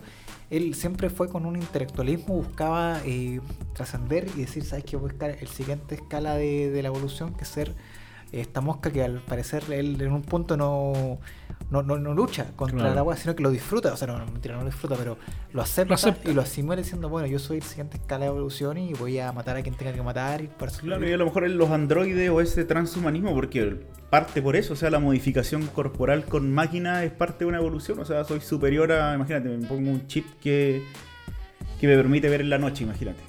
Lo- ya lo soy que- superior a cualquier otro humano, Claro, culiao, lo, que, lo que ¿cachai? hablábamos en unos capítulos atrás del Mm, CRISPR, Del ¿te acordás CRISPR, que él- sí. que- De hecho, este weón del Cronenberg, leí la entrevista de él, y dice que se inspiró mucho en estas weas del CRISPR y del transhumanismo para hacer la película. sí, es, que, es que pega mucho. Claro, pega todo, pues, weón. ¿Cuál era el CRISPR? El CRISPR es la modificación genética, pero a libre albedrío. O sea que tú te Ya. puedes modificar la agua en tu casa por medio de ese. De hecho, hay un documental en. Netflix, estaba, ¿no es cierto? que no me acuerdo cómo se llamaba, que hablaba un sobre. Natural Selection. Sí, Natural Selection, que hablaba sobre estos, esos unos gringos así que en Claro. su, en sus Unos casas- anarquistas culiados. unos anar- eh, eran como anarcobiólogos, una Ah, cosa así. Que ellos estaban literalmente ahora modificando su ADN a través de inyecciones y. Pero ojo, no, no era así como una weá como que yo Era como la weá de la reina y mensajero, pues, Sí, se metían como la. El, modificaban el genoma y después su descendencia tenía weas. pues, Por Claro. ejemplo, había un weón que estaba buscando que los perros brillan en la noche. Sí, pues, buscaba una como Y Creo que luminiscencia lo de los consiguió perros. el. Eh, el weón que buscaba la cura del cáncer, pues, weón. Claro. Y. No, miento, del SIDA. Y de hecho lo logró un coreano, parece que ahora está preso porque no se puede experimentar en humanos. Y el weón sacó los Claro. primeros gemelos eh, sin, sin SIDA. pues, Sí, weón. sí. ¿Cachai? O sea, al final. lo- lo- Y, lo- y- perdón, y estos tipos que se, por ejemplo, que se colocan luces o se colocan Eso es transhumanismo. a ser transparente la diferencia. Ah. Mira, y conectando un poco, que ya que este podcast es de cine, weón, eh, Ah, una verdad. serie que ahora salió en, en Netflix, Cyberpunk 2000, eh, no, eh, Edge Runner, que es algo como corredores del. No, no sé cómo se lo buscará acá. Pero el, el, el Cyberpunk, por ejemplo, es un- una tendencia que salió en los, no recuerdo, 70, 80, que son todas estas novelas inspiradas por William Gibson, que habla sobre estos futuros distópicos donde al final el, el humano se une con la máquina. Claro. Y con el cromo, ¿cachai? Un- es, es como un retrofuturismo donde al final el, a través de estas como... ¿Cómo se llama? Supresores del, de, de- de que tu cuerpo rechace, porque si, tú te instalas un brazo biónico, lo más probable es que tu cuerpo lo rechace. Por eso es que nosotros en este momento no tenemos eh, prótesis eh, mecánica, ¿cachai? Claro. Mucha gente dice, bueno, ¿por qué la ciencia no avanza? ¿Por qué Claro. no te pueden pegar un brazo bueno a tu, a tu mano y estas... eh, ¿Cómo se llama? Cuando te Un exoesqueleto que la- se la- llama. Claro, no sé, porque, era- porque eran Ah. prótesis. Si está la tecnología para que, que de alguna manera no, no las tengas, eh, no funcionan. Porque el cuerpo las rechaza. Así de simple. Tú te puedes poner una prótesis y tu cuerpo lo va a reconocer como algo ajeno Claro. y lo va a rechazar. Bueno, en, en este mundo un poco más fantasioso de Cyberpunk, eh, lo que hablan sobre de los inmunodepresores, que de alguna manera son sustancias químicas que te ayudan a que estos, eh, estas personas pueden asimilar eh, brazos mecánicos, eh, conexiones sinápticas mecánicas Claro. que te ayudan a Ahora lo pueden rápido. hacer, de hecho yo vi un documental, no me acuerdo dónde, weón. Que el, el sistema eléctrico, el sistema nervioso eléctrico podía enviar las señales a las máquinas para que las Sí. tradujeran y hacía que se movieran. Entonces Claro. conectaban el cerebro con las manos, pero recién, pues, ¿cachai? O Sí, sea, po. no una weá. O sea, es que, es que por eso digo que antes... Recién están investigaciones. Claro, al final lo que buscan es que subcutáneamente, como todavía está llegando la señal Claro. de ahí, esa señal eléctrica se transmita y llegue. Claro, del sistema nervioso. Y claro, los, los movimientos todavía son un poco torpes, son un poco... Pero bueno, de aquí a, a- a 10 años, bueno, no, ni siquiera te digo 50, de 10 años, Sí. yo siempre digo, cuando yo era chico, la- el concepto de wifi era brujería, weón. Claro. Bueno, literalmente, Claro, así que, bueno, que, que, en mi- que, que en una cagada así de un celular de, de Claro. 15 centímetros yo podía tener acceso a, YouTube, weón, para mí era futurismo, weón, Claro. y ahora es algo real. Por eso no me sorprendería que de aquí a unos 10, 15 años estas conexiones eh, biomecánicas sean, sean más realistas de lo que son ahora.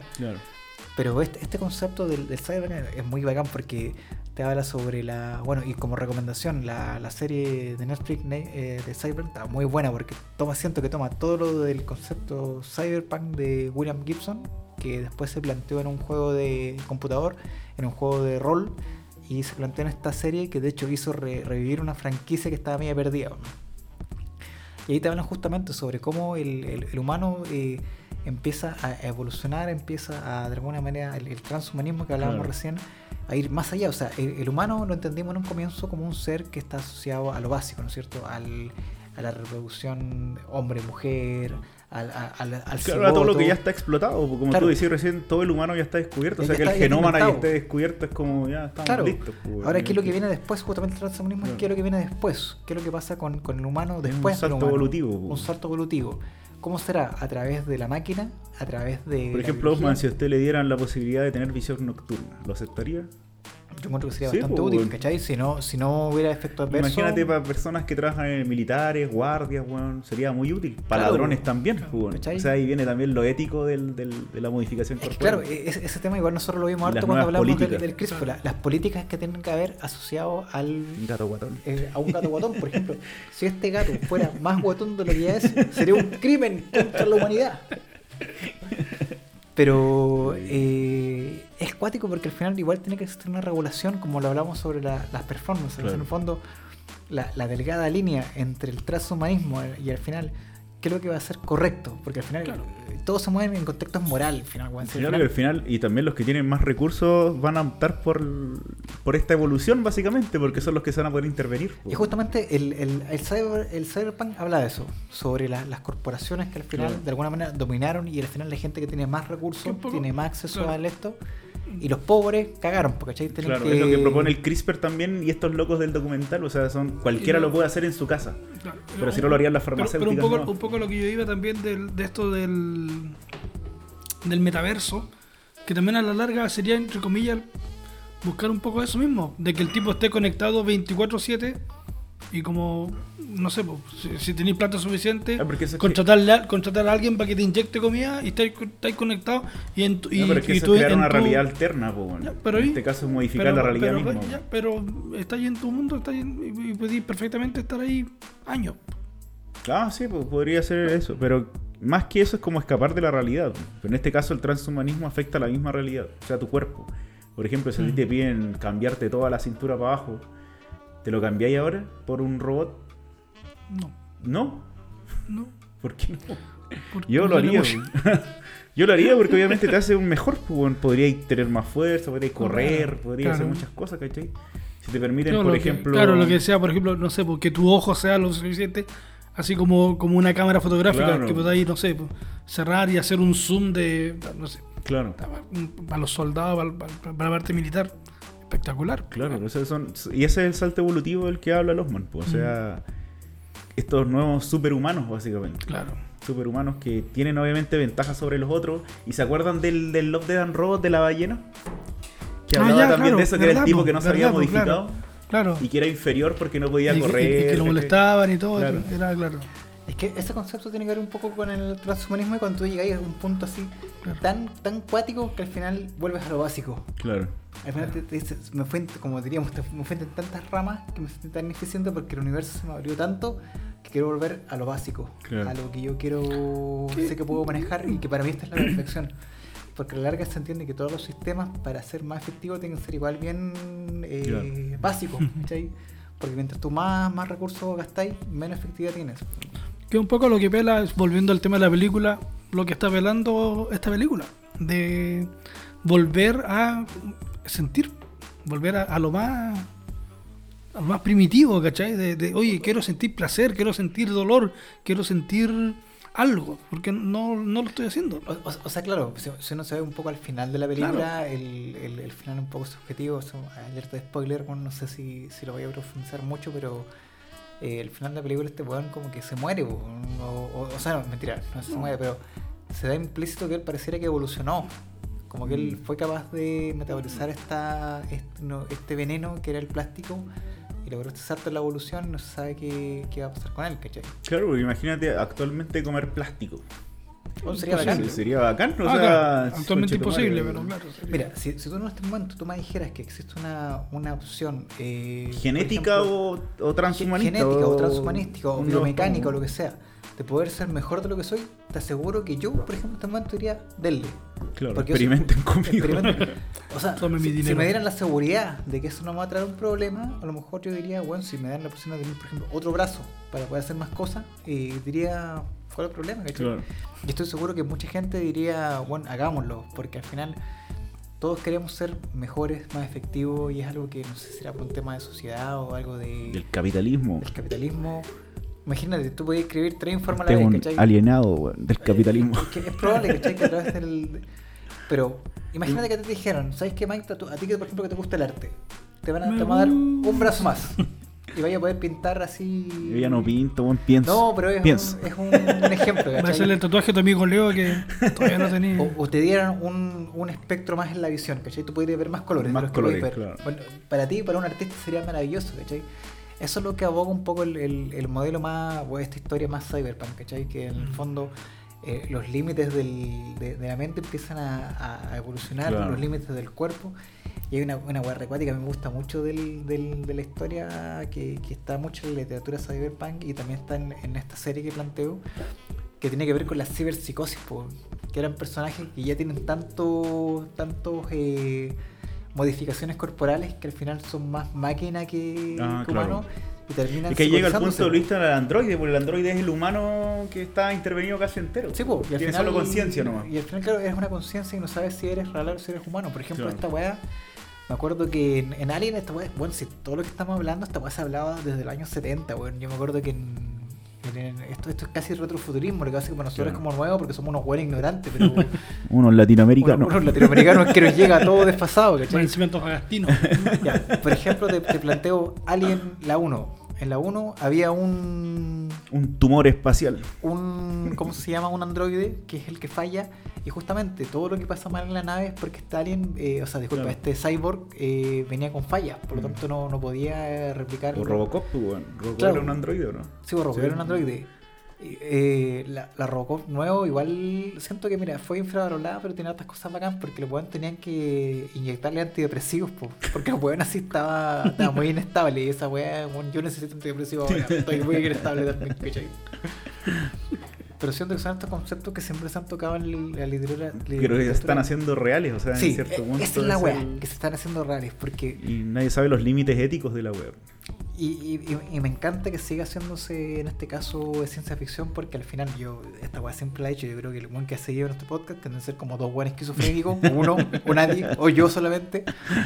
Eh, es la weá que siempre repito. Lo, lo mágico que era hace, no sé, eh, 20 años atrás, ahora es realidad, pues, weón. Claro. Si yo me acuerdo, imagínate cuando chico, estábamos una vez en una camioneta en Valdivia. Estaba mi tío, estaba escuchando música en el CD, pues dice, ah, meter un CD. Y me dijo, me acuerdo, todavía me acuerdo esta pregunta. ¿Qué vendrá después de esto? Yo creo que nada, me dijo. Esto es como lo más avanzado, un CD. Y mira ahora, pues. Momento campesino. campesino. Pero es que imagínate en ese tiempo, o sea, Sí, en pues, noventas, ver un CD era como lo último, tú decís, sí, después sí. la música en qué wea más Bueno, sí, bien. es tan brutal que bueno, hace no mucho cuando mostraban cuántos megas era Claro, eh, las primeras máquinas de la NASA, bueno, eran unas máquinas culias gigantes así que Claro. tenían así 2 megas, weón. Mm. Era todo Y ahora vos tenías un celular de 15, weón. Sí, claro. ¿cachai? Y con no, cueva WhatsApp y con chetumare. eh, Y no soy capaz de bajar la constitución y leerla, weón. No soy capaz de Ni en un claro, mono de ¿cachai? mierda, así, ni un culiado, chimpancé de mierda, neandertal culiado, tenían que haberte matado antes, weón. Lo siento, me puse violento. Esto ahora me pongo violento. O sea, a- a mí- yo siempre digo así, yo a mis 36 años, bueno, buen viejo, weón. Viejo culiado. Eh, yo, por Y yo- pienso lo que es, eh, para, para mí hace 10 años atrás el wifi era así, bueno, brujería, así, brujería, bueno. Típico latinoamericano con una, yo me sentía como con una lanza, así, como con una lanza, adorando al dios de la, de la lluvia, así, bueno. No, el wifi era, bueno, imposible, bueno. Y ahora, bueno, el wifi es una buena gente, bueno. Películas como, no sé, pues Star Wars con, con los monos en ajedrez en 3D. Claro, eh, Y uno era- así como que, ah, mira, y ahora, claro, demás. es que lo, que pasa es que O, empezó- yo, yo- yo me acuerdo de esta película, perdón, esta eh, que trabaja el Silvestre Stallone, que era como que se quedaba congelado. Ah, y después de- se iba al el futuro y- Demolition Man, el hombre de demolición, el así. demoledor, así Claro, ya, el punto de que. eh, Y, esa que, que- que llamaban así como que. Y tú veías la imagen de la persona del otro. Y yo decía, oye, ¿de dónde? Claro. Y ahora, Sí, imagínate, es por que- es que, por algo tan simple que- como el concepto de una Pokémon, las videollamadas de Pokémon. Claro, la, la videoconferencia, De weón.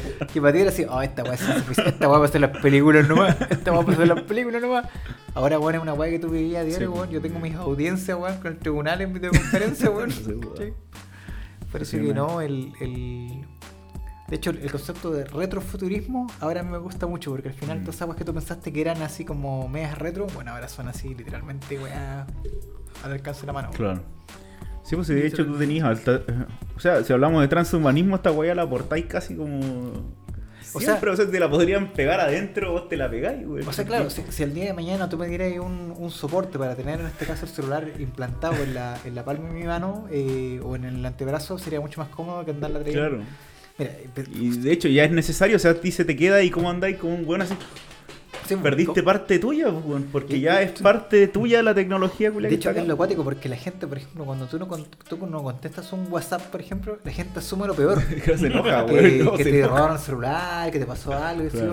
porque casi como que si La alguien fuera inmediatez. a golpearte a tu casa y tú no contestaras. Bueno, eh, eh, vivimos en un concepto donde ya al final el, el- la máquina eh, indirectamente, si bien no está pegada a tu cuerpo, pero es parte de tu cuerpo, aunque tú no lo quieras hacer. Sí, pues, y ahí depende del usuario. Yo de repente veo personas, weón, que de verdad, weón, están todo el día pegados en la weá. O sea, tú te sientas a conversar y están ahí todo el día. Es como que ya Sí, es demasiado. O sea, la- el tema de absorción es casi extremo. O sea, ya es parte del como del diario vivir de la persona.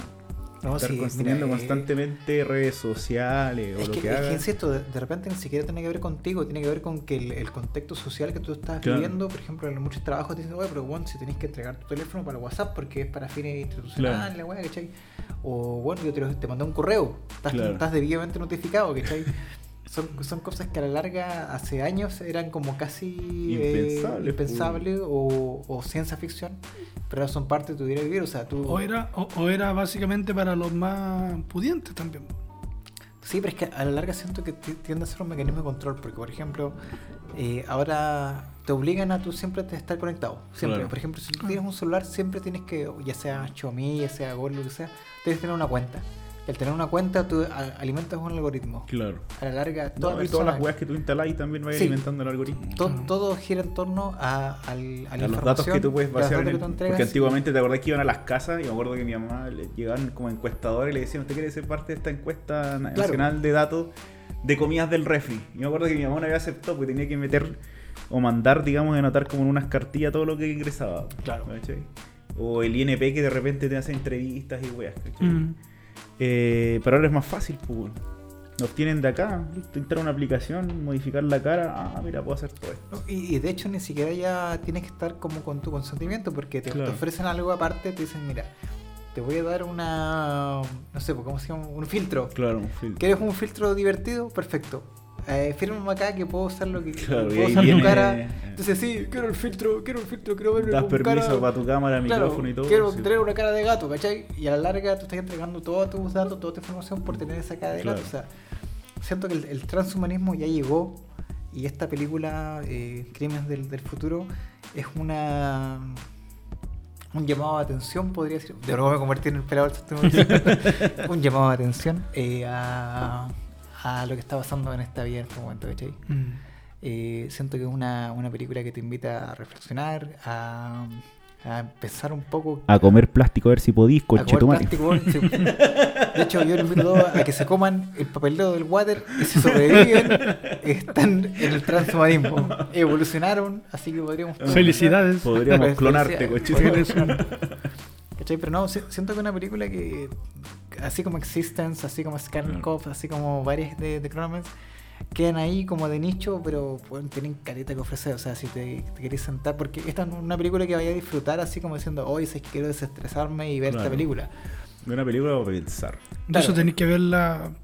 Te perdís 10 minutos y perdiste. O sea, es que son esas películas que tenés que No, sentarte a verlas, pero con, con las ganas de verlas. Claro. Porque no es esta película que puedes sentarte para decir, sabes que no quiero pensar y quiero que me alimente y me nutre de, de luces, de colores, de frases chistosas. Es una película que, que te invita un poco a, a dar una vuelta a, a lo que viene, al futuro. Y, y gratamente me, me sorprendió, me gustó. De hecho, no, no- no le tenía mucha fe a los actores secundarios, como esta mina de Crepúsculo, que siento que no, no actuó muy bien. Pero en esta película, como no siento que no tiene grandes no- capacidades actorales, tiene como un rol bien secundario que aporta lo justo y necesario. De hecho, podría ser un plástico y actúa bien como plástico. Esa antigua publicidad de los 80 de las mujeres bikini de cerveza, weón. Sí, sí, así que es, es casi decorativa, pero por lo menos cumple bien ese, ese concepto. Y bueno, tiene escenas muy, muy entretenidas. Es que Como a la por larga le- es es como el personaje, es como la. representa eh, sí o sí la, la sociedad de esa de este mundo, de, de ese mundo. O sea, que mira, Era- eso, eso que dice el Leo podría ser una, una actuación apática, una Claro. actuación así como que no le interesa Sí. nada. Ah, O, o a lo mejor dentro de la, no sé si la sabiduría de, de Cronenberg dijo, ¿por qué elijo esta actriz? Porque realmente porque representa no, un poco no- esta... no- no me muestra nada. Claro. Claro, porque no demuestra Claro. nada y en el fondo lo que quiero mostrar con este personaje, un personaje medio plano, medio... Claro. ¿Qué es esto? O sea, hay un dicho que dice, eh, un, un gran director puede hacer mucho por un actor, ¿cachai? O viceversa, un gran, gran actor puede Entonces, hacer por un cabacito que gane el Oscar entonces ese papel. Eh, en una de esas.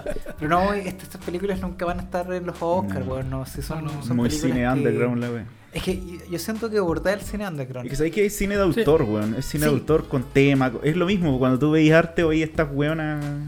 ¿Cómo se llama? Las indetectables. Eh, es lo La- mismo, la- o sea, las ídolas del Leo. Voy a ir a ver weas al cine que son Claro. re malas. o qué es lo que entre comillas podría pegar más y vender más, o voy a consumir esta otra weá que es más interesante y te deja algo. weón. Es que es el tema, o sea, si yo, yo, por ejemplo, la gente que escucha este podcast debe ser como dos hueones, quizás uno preso. y siempre otro- hablamos de y- películas y otro- y que otro en dejan psiquiátrico. algo. Eh, Sí, De la clínica Oriente. el, el Clínico Oriente, están escuchando Por, esto. por eso hablamos una vez de King Kong. Claro. Por eso echamos el culiado. Eh, denle una oportunidad, véanla, eh, búsquenla. Bueno, compañeros, y ahora vamos a terminar nuestro capítulo con nuestras queridas recomendaciones de nuestros expertos en cine. Empezamos con Don Leo. En estos meses que hemos estado distanciados, Eh, cuéntenos Eh, qué weá de superhéroes vio. vi. No, vi eh, la serie de Netflix, Sandman, muy buena, me gustó mucho. Muy bien, bien adaptada del cómic. Eh, vi esta cuestión de Black Phone, que es. puta, yo, yo le tenía Ah, poca sí, fea sí, porque no, dije. sí, puta, eh, la- pero la típica película de niños, o sea, como muy, según mi percepción, era como muy así como a los Stranger Things. Sí, no, de, es- esa de jo- de jóvenes, claro, Sí, claro. de- jóvenes, pues. No, pues, no, pues de, de, de- de cabros chicos que, que, que salvan el día, ¿cachai? O sea, claro, así como, Eh, como una pero- weá medio ochentera de. Claro, como cabros Batman. claro, claro, Sí. pero no, al final fui gratamente sorprendido. Y Espérate, entonces, eh, para cerrarlo, de Black Phone, ¿qué está dónde? Black Phone en IPTV, Ya, ahí. no- no bueno, no, la gente sí, en disculpa, Sandman en Netflix, Ya, Sandman en Netflix, eh, de Black Phone hay que, habría que bajarla. habría que bajarla en Torrent o IPTV, Perfecto. y, o esperarla en ISAT en unos tres años más, porque yo creo que para allá va, porque no creo que sea así como de, de- de HBO ni mucho menos. Ya. Y la que vi me gustó mucho es una que se llama Hatching, que es de una cabra, de una niña que Ah, la que adopta un huevo. Sí, eh. sí, la y después sale del este huevo sale una niña igual. Ah, No, no, sí, eh, pero sí. veanla. Sí. ¿Serie Eh, o película? Es una Película, película, así película, tipo, pero- tipo A24, así tiene Claro, como esa así, claro, es pero una y- niña que adopta un huevo así como de, de pájaro, pero tiene todo como una metáfora Hay y... todo un tema ahí de que la niña Sí. era de una forma y bueno, Claro. Salva, salva como una película que queréis ver así como uno que no tiene mucha expectativa, pero sí salva. Sí, es- y esa también está en PPTV. En IPTV. Perfecto, don Leo. Buenas recomendaciones, Don Leo. Don Osman. Mira, yo iba a recomendar una sola weá, que de hecho ya la estuve recomendando recién, que es la serie que ahora, de hecho le digo re bien en Netflix, está como en top 5, no sé, la weá. Los Gremlins. Los Gre- Gremlin 2, que es algo que... Pasión de Gavilanes. Pas- Gre- Gremlin 2, que es la cúspide para mí del cine, Gremlin 2. weón. No voy a... Sí. Bueno, esa weá tiene todo, tiene drama, eh, tiene comedia, tiene acción, weón, ¿qué más querido en una película? Body horror. Body horror, weón, eh, un, un gremlin convertido en araña, ¿qué más weón? De hecho, rómpete la cuarta pared, ¿Qué, qué más querís, weón? No, voy a recomendar eh. Cyberpunk, porque como, como hablaba recién, eh, siento que bueno, le fue tan bien que revivió un juego que estaba muerto, que toda la gente así como que dijo, no, esta vale gallampa. Revivió una franquicia que es antigua, porque Cyberpunk está, está basado en un juego de rol que bueno, viene hace mucho tiempo. Está enlazada con todo un género literario que, como hablaba recién, lo, lo- lo- no sé si lo parte, pero lo, lo aborda muy bien eh, William Gibson. Y siento que la serie, eh, eh, si bien está diseñada para un público más amplio como es Netflix, siempre busca así como weas más, más entre comillas, pro y weas así. Pero eh, toma lo mejor del, del cyberpunk, que esta, esta vida de media efímera, del fondo de vivir poco, morir con un, dejar un, un cadáver como, como agraciado. Pero lo une con todo esto que hemos hablado en este capítulo de las modificaciones corporales, el transhumanismo, bueno, el cyber, cyberpunk es transhumanismo en, en- estado puro, bueno, es decir que más va, que más allá de- de- del humano, la máquina, y la máquina funciona con lo humano. Si te Y- gustó Akira, te va a gustar. Sí, sí, sí, mira, eh, bueno, eh, lo que pasa es que Akira, eh, en este caso, todas estas series eh, antiguas eh, Yo vi Akira en 4K, la weá buena, weón. Sí, weón, no sé, que mira, el, el trabajo de Akira en 4K, tú te das cuenta de, la- de la paja que se dieron los animadores, Sí, weón. cago, weón. Es un trabajo maravilloso y, y- y siento que, bueno, como decía el Leo, eh, Akira y muchas películas noventeras y sobre todo del, del anime de los 80 beben del cyberpunk. Lo que pasa es que, claro, no, no, no es muy masivo, pero ahora le dieron esta segunda ola que siento que va a traer muy... Esta serie, bueno, esta serie revivió una, una franquicia Sí. que estaba muerta Eh, darle una oportunidad. eh, no es una serie que de alguna manera tenga estos finales medios Disney de todo resulta bien, como en el Cyberpunk todo resulta mal, también todo resulta como tiene que pasar. Como en la vida misma. Como en la vida misma. Y Como que- este podcast. De hecho, el primer capítulo como que te va enganchando un poquito, pero el 3, el 4, el 5, el 6, eh, ya, bueno, es una cúspide de, de- de locura, bueno. Muy buena serie, bueno. Así que eso es mi recomendación. Cyberpunk se llama X Runner, algo así, bueno. Mi inglés siempre vale callampa, así que no lo voy ¿Dónde a... está? Netflix. En Netflix, sí. Voy a ver De hecho, algo. yo diría que lo, lo, lo único decente fuera de Sandman que dijo el Leo de Netflix ha sido. Y bueno, sabes que esta weá revivió, insisto, revivió todo un género que estaba muerto. De hecho, un juego de PC que salió el año pasado que lo hicieron pico, weón, ahora bueno está así top, top 10 de juegos porque toda la gente le, le, le caló Ese- tanto. ese- el- ese- claro, es que esa mm, productora de. No sé si se llama productora. eh, hace buenos animes siempre, en realidad. No, mira, la, la ¿Pero ¿Pero animación qué es- la- es anime? Es un anime, pero está basada en un juego de PC, por lo menos la versión que vemos ahora. Pero ese juego de PC está basado en un juego de rol, que está basado en un un estilo... eh, no, es que no en un libro, es en un estilo, ¿cómo se llama? De los 80, que, que se basaba en... Pero este- ese juego tiene que ver con esa película. Sí, 100%. 100% o sea, Ah, era como para revivir la cagada de juego. sí, o sea, creo que la producción fue re grande de ese No, juego. lo, lo que pasa es que al juego le fue como el pico, porque cuando salió, salió muy apurado, tuvo muchos bugs, al final la gente Mm. esperaba... Es que, claro, es, que, es que es como algo tan grande Tengo algo que querían- decirle. Dígame. ¡Nerd! Sí, me lo parezco. Pero como yo también soy un cyberpunk, lo bajé pirata. Como tengo Lo- Luthorren en la raja. Claro, lo bajé pirata a lo más cyberpunk. Como, como buen cyberpunk, no pagué por el juego y lo bajé pirata. ¡Pirata del planeta! Así como buen Netrunner, lo bajé gratis y ahora va a ser un, un nuevo contenido gratis downloadable. y Lo voy a dejar pirata también, ni cagando pago 50 locos por la wea. Vivo en Latinoamérica. En Latinoamérica de por sí eres medio cyberpunk porque siempre soy pobre y tienes que sobrevivir el día a día. Así que como recomendación, vean Cyberpunk cabrón, es buena serie. De hecho, de, de lo- yo diría de lo mejor que ha salido en Netflix, denle una oportunidad. Así que esa es mi recomendación. Oiga, profe. A ver, profe, ¿y usted qué nos va a recomendar? Mire, caballero, a comenzar. Damián, concha tu madre. Yo, mira, he visto pura juega, weón, en verdad. Voy a recomendar algo que vi antes Amigo, de ayer amigo. que me No sorprendió. Que se llama La chica salvaje. La vi en IPTV. es buena, weón. ¿Sabéis que aparte que tenga arrumacos y weá, es una película de crimen? Amigo, usted lo tienen todo el día viendo películas de Rumaco, diga la verdad. Admítalo. Admítelo. No, no he visto nada bueno, weón. He visto todas las weas ahora esta semana que tengo libre y no hay nada bueno. No, pero esa weá, el final es buena, weón. Pero Es una película así, de crimen. breve sinopsis, Es como de un caso, es un caso. eh, Un es un thriller, sí, un thriller Ah, drama sí. de Arrumaco. Es de, es de la niña que se enamora como de dos tipos y, Claro. y- y uno muere. Claro, Y le echa la culpa a ella porque era- eh, y es un caso Ah. y después el final, bueno. ¿Y dónde está Pero es eh, no verla? basado en hechos reales. Parece ¿o que no? sí, sí, parece que yo- sí. yo leí. IPTV. IPTV. Esa- La chica salvaje. La chica salvaje. Y una que se llama Cómo vender drogas por internet rápido. Ah, pero esa weá es como una vieja, serie por Sí, en Netflix, parece. Sí, la vi, es chistosa, buena, weón. Para Sí. vender drogas rápidamente. claro. Ahora hay que sacar sin pega. Eh, así que entrega varios tips buenos para vender drogas rápidamente. No, buena serie chistosa. Es una comedia así como. Como una comedia negra. No, una comedia.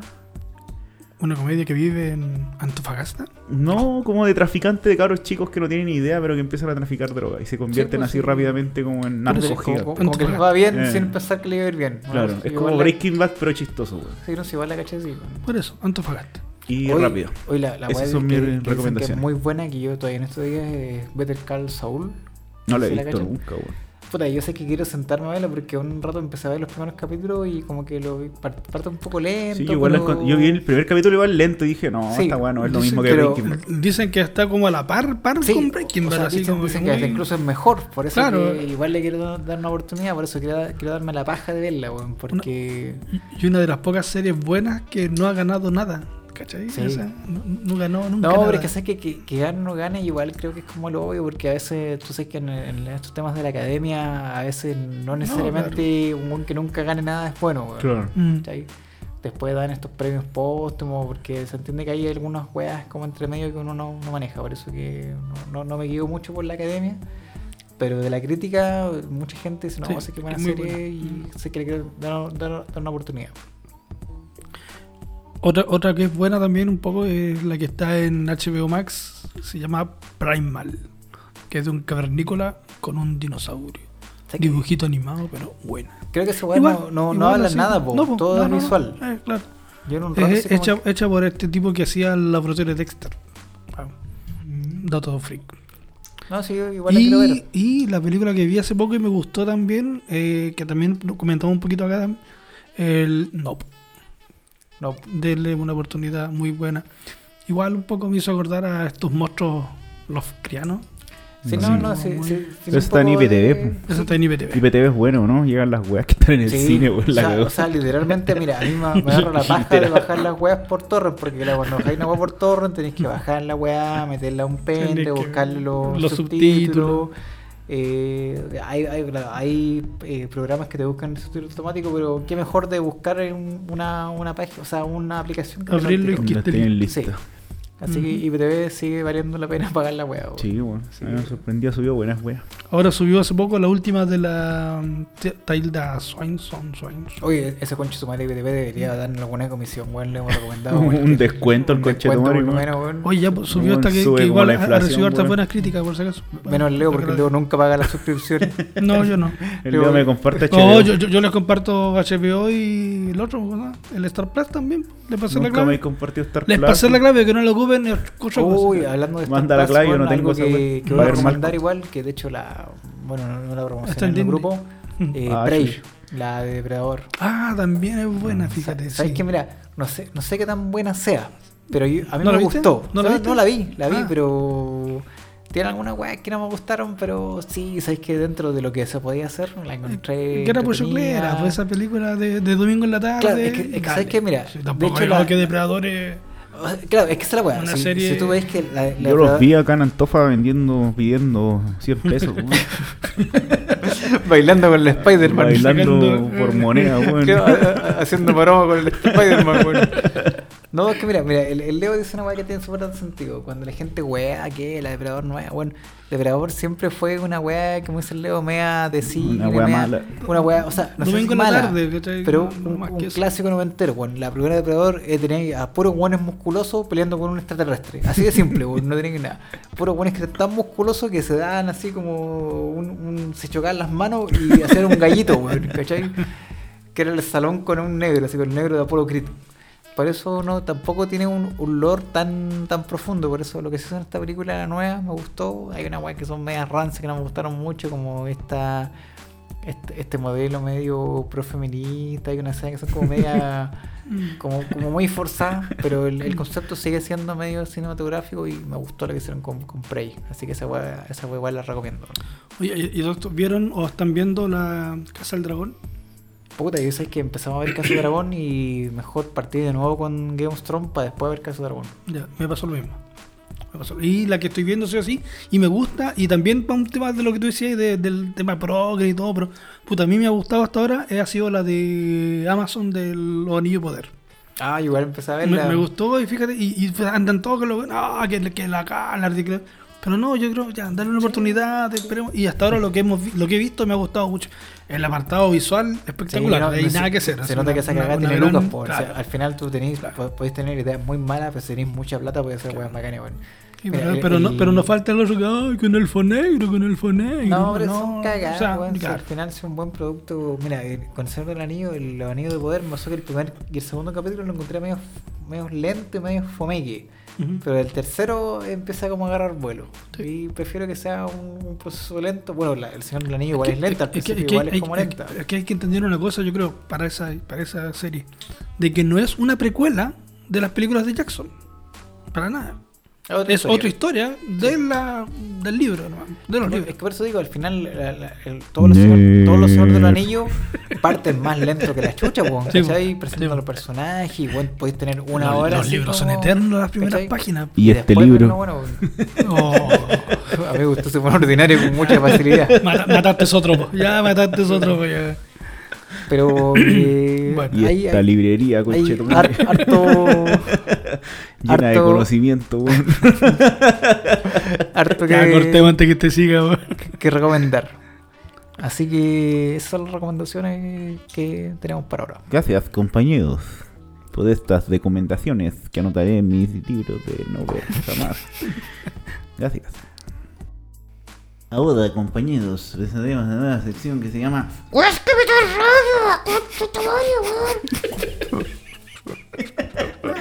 Comenzamos con.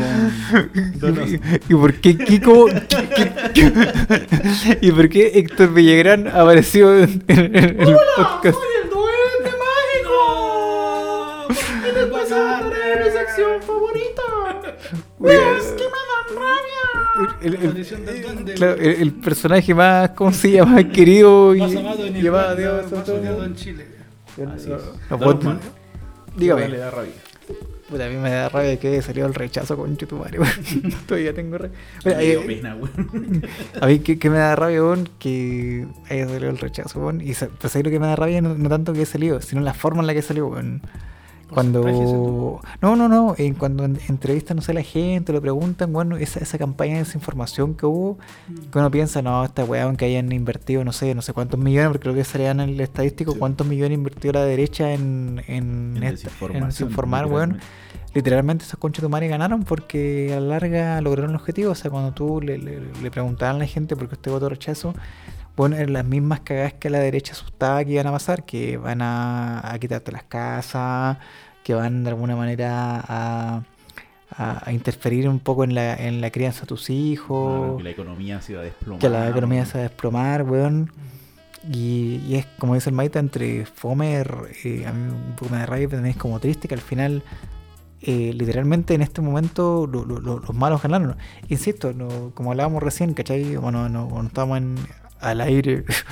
eh, si bien la, la ¿cómo se llama? La, la constitución no era perfecta, no era una weá que quizás remotamente era lo que yo me imaginaba. Mejor que la cagada que teníamos. Era mejor que la cagada que teníamos, por lo menos asegurar algunos derechos universales, ¿cachai? Que siento que eran bastante importantes y que supongo que en este nuevo plebiscito no van a estar porque la derecha no va a dejar que estén, ¿cachai? No va a dejar que haya un nuevo plebiscito. Claro, de hecho los buenos dijeron no, si después vamos a hacer la weá y después, ¿qué, qué dijimos? Así como que no, Mm. mentira, si no, no, esta weá es para largo, así como que...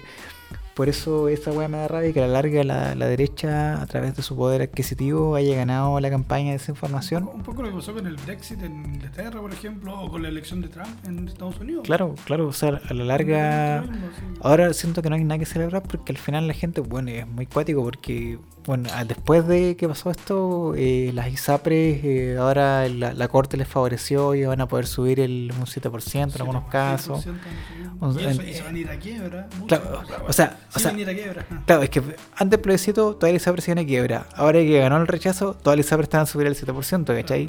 La gente no dimensiona y el lo que- 7% de tu sueldo, weón, es Caleta. es No, caleta. Y lo que ahora te.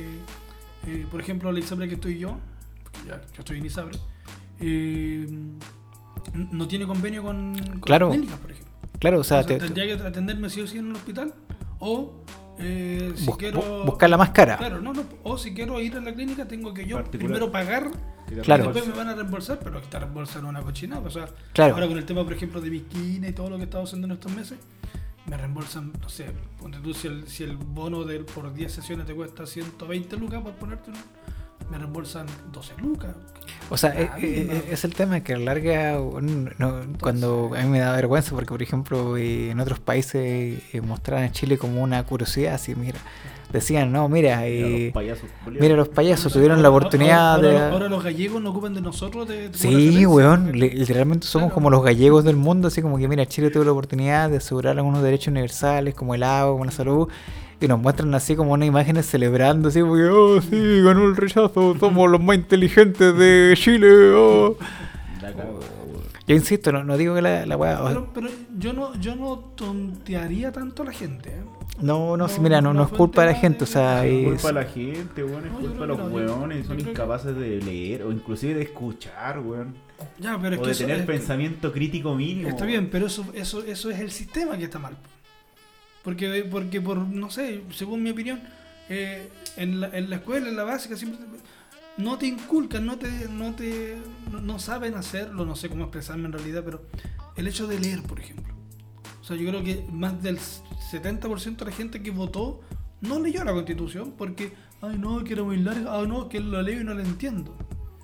Más que- no sé, ¿cachai? Entonces yo creo que si, si en Chile hubiese un sistema de, de educación más preparado, más, tú puedes leer algo y, y entenderlo y, oye, dar tu opinión, ya sea, en cambio no. El chileno, eh, oiga, en vez de leer un libro, no, vea la Al vea- chileno le gusta el chiste corto. Claro. El chiste. En, en vez de leer el libro, no, vea la novela turca de turno, ¿cachai? Es que, es que mira, yo, yo creo que un poco tiene que ver con lo que dice el Maite, no, no es tanto por, no, no puedes culpar a alguien como tú bien decís que, que está eh, de alguna manera ya alienado un poco por, por, por el sistema. Es a la gente que maneja el sistema, ¿cachai? Y que de alguna manera ahora sembraron esa duda con respecto a si usted vota por un cambio y va a perder todo lo que tiene. Porque en el fondo eso es lo que, que decían. Si tú votas... una especie de terrorismo. bueno, Claro, eh, de, hecho, eso. era un terrorismo, yo, yo lo veo por ese lado, terrorismo justamente, en el fondo, ni siquiera era como que, ojo, sino que si tú votas por esto, pierdes todo. Claro. Pierdes la porción de tener, porque... Oye, Y, y- y a la larga se polarizaron las dos opciones, sí o sí. o sea, Siempre, pues. bueno. O sea, que, mira, yo, yo siento que a la larga sacaron la carta del comunismo. Dijeron, no, no podemos, esto es una guerra contra el comunismo y a la larga evocaron este miedo del- Claro. de los Pero El 70. problema es que la constitución se politizó en estos dos bandos, derecha Sí. e izquierda, eh, y creo que lamentablemente ahí la plata que tenía de la derecha para publicidad excesiva Sí, bueno. Eh, fue demasiado. O sea, los buenos invirtieron en lo que querían conservar, que era la, la weá que les conviene a ellos. O sea, mira, yo, yo no dudo que eventualmente van a haber cambios. A lo mejor que van esos a... conchetumares que se quejan porque las paltas les chupan el agua, weón. Váyanse, Ah, weón, váyanse, un, váyanse un conchetumare. ratito de la chucha, ¿cachai? O sea, en el fondo es... comiendo palta y el triple mono de mierda para que se ahoguen en, na- en, en la tierra, conchetumare. Es que mira, e- esa wey dice el maíz, weón, que, por ejemplo, que en- Ustedes, indígenas culeados que reclaman porque las mineras les roban el agua, voy a chupar el agua, dejar corriendo con Chetumare todos los días, weón. ¿Escuchaste? No importa Mono que pague mierda. eh, No 400 importa que lucas de agua, el triple, pero- weón, la corriendo, weón. Es que seco, es que claro, o sea, tú, tú no podís ver que, por ejemplo, en Petorca, weón, que, que supuestamente el alcalde, el otro dijo, no, por favor, no se olviden de nosotros, la weá. Weón, tú- la, la gente de Petorca votó rechazo. Y hay gente que en este rato se quejaba de que la... De que la el- constitución que iba a proteger Claro, el que iba a proteger el agua. O sea, es como que en este rato yo dijera, no, yo quiero que un hospital me atienda la weá. Y, ahora yo me dijera, no, puta, no- no- ningún hospital me atienda, weón. Te dieron la oportunidad, pero si te dio miedo a arriesgarte, porque sabíamos que esta weá era un cambio que era futuro, que a lo mejor tú no lo ibas a ver, pero de repente quizá la próxima vez no lo ibas a ver. Eh, weón, te la jugaste por tu por, por moverte en tu zona de confort. Cagaste nomás, ¿cachai? Es, es- es válido, pero ahora, como se dice, aguantar que te suban el valor de la ISAPRE, que, que te sigan tirando migajas para decir, bueno, no estoy tan mal, porque siento que al final, no me acuerdo bien conversar esta wea, la gente votó por su metro cuadrado, como se dice. Claro. Ya, estamos bien, estamos como una wea, pero todavía me alcanza para darme mis gustos, como mi, mi, no sé, mi iPhone, mi cagá. Ya, mejor esto antes que arriesgarme a, a lo que me dice el otro, que si yo me arriesgo, pierdo todo.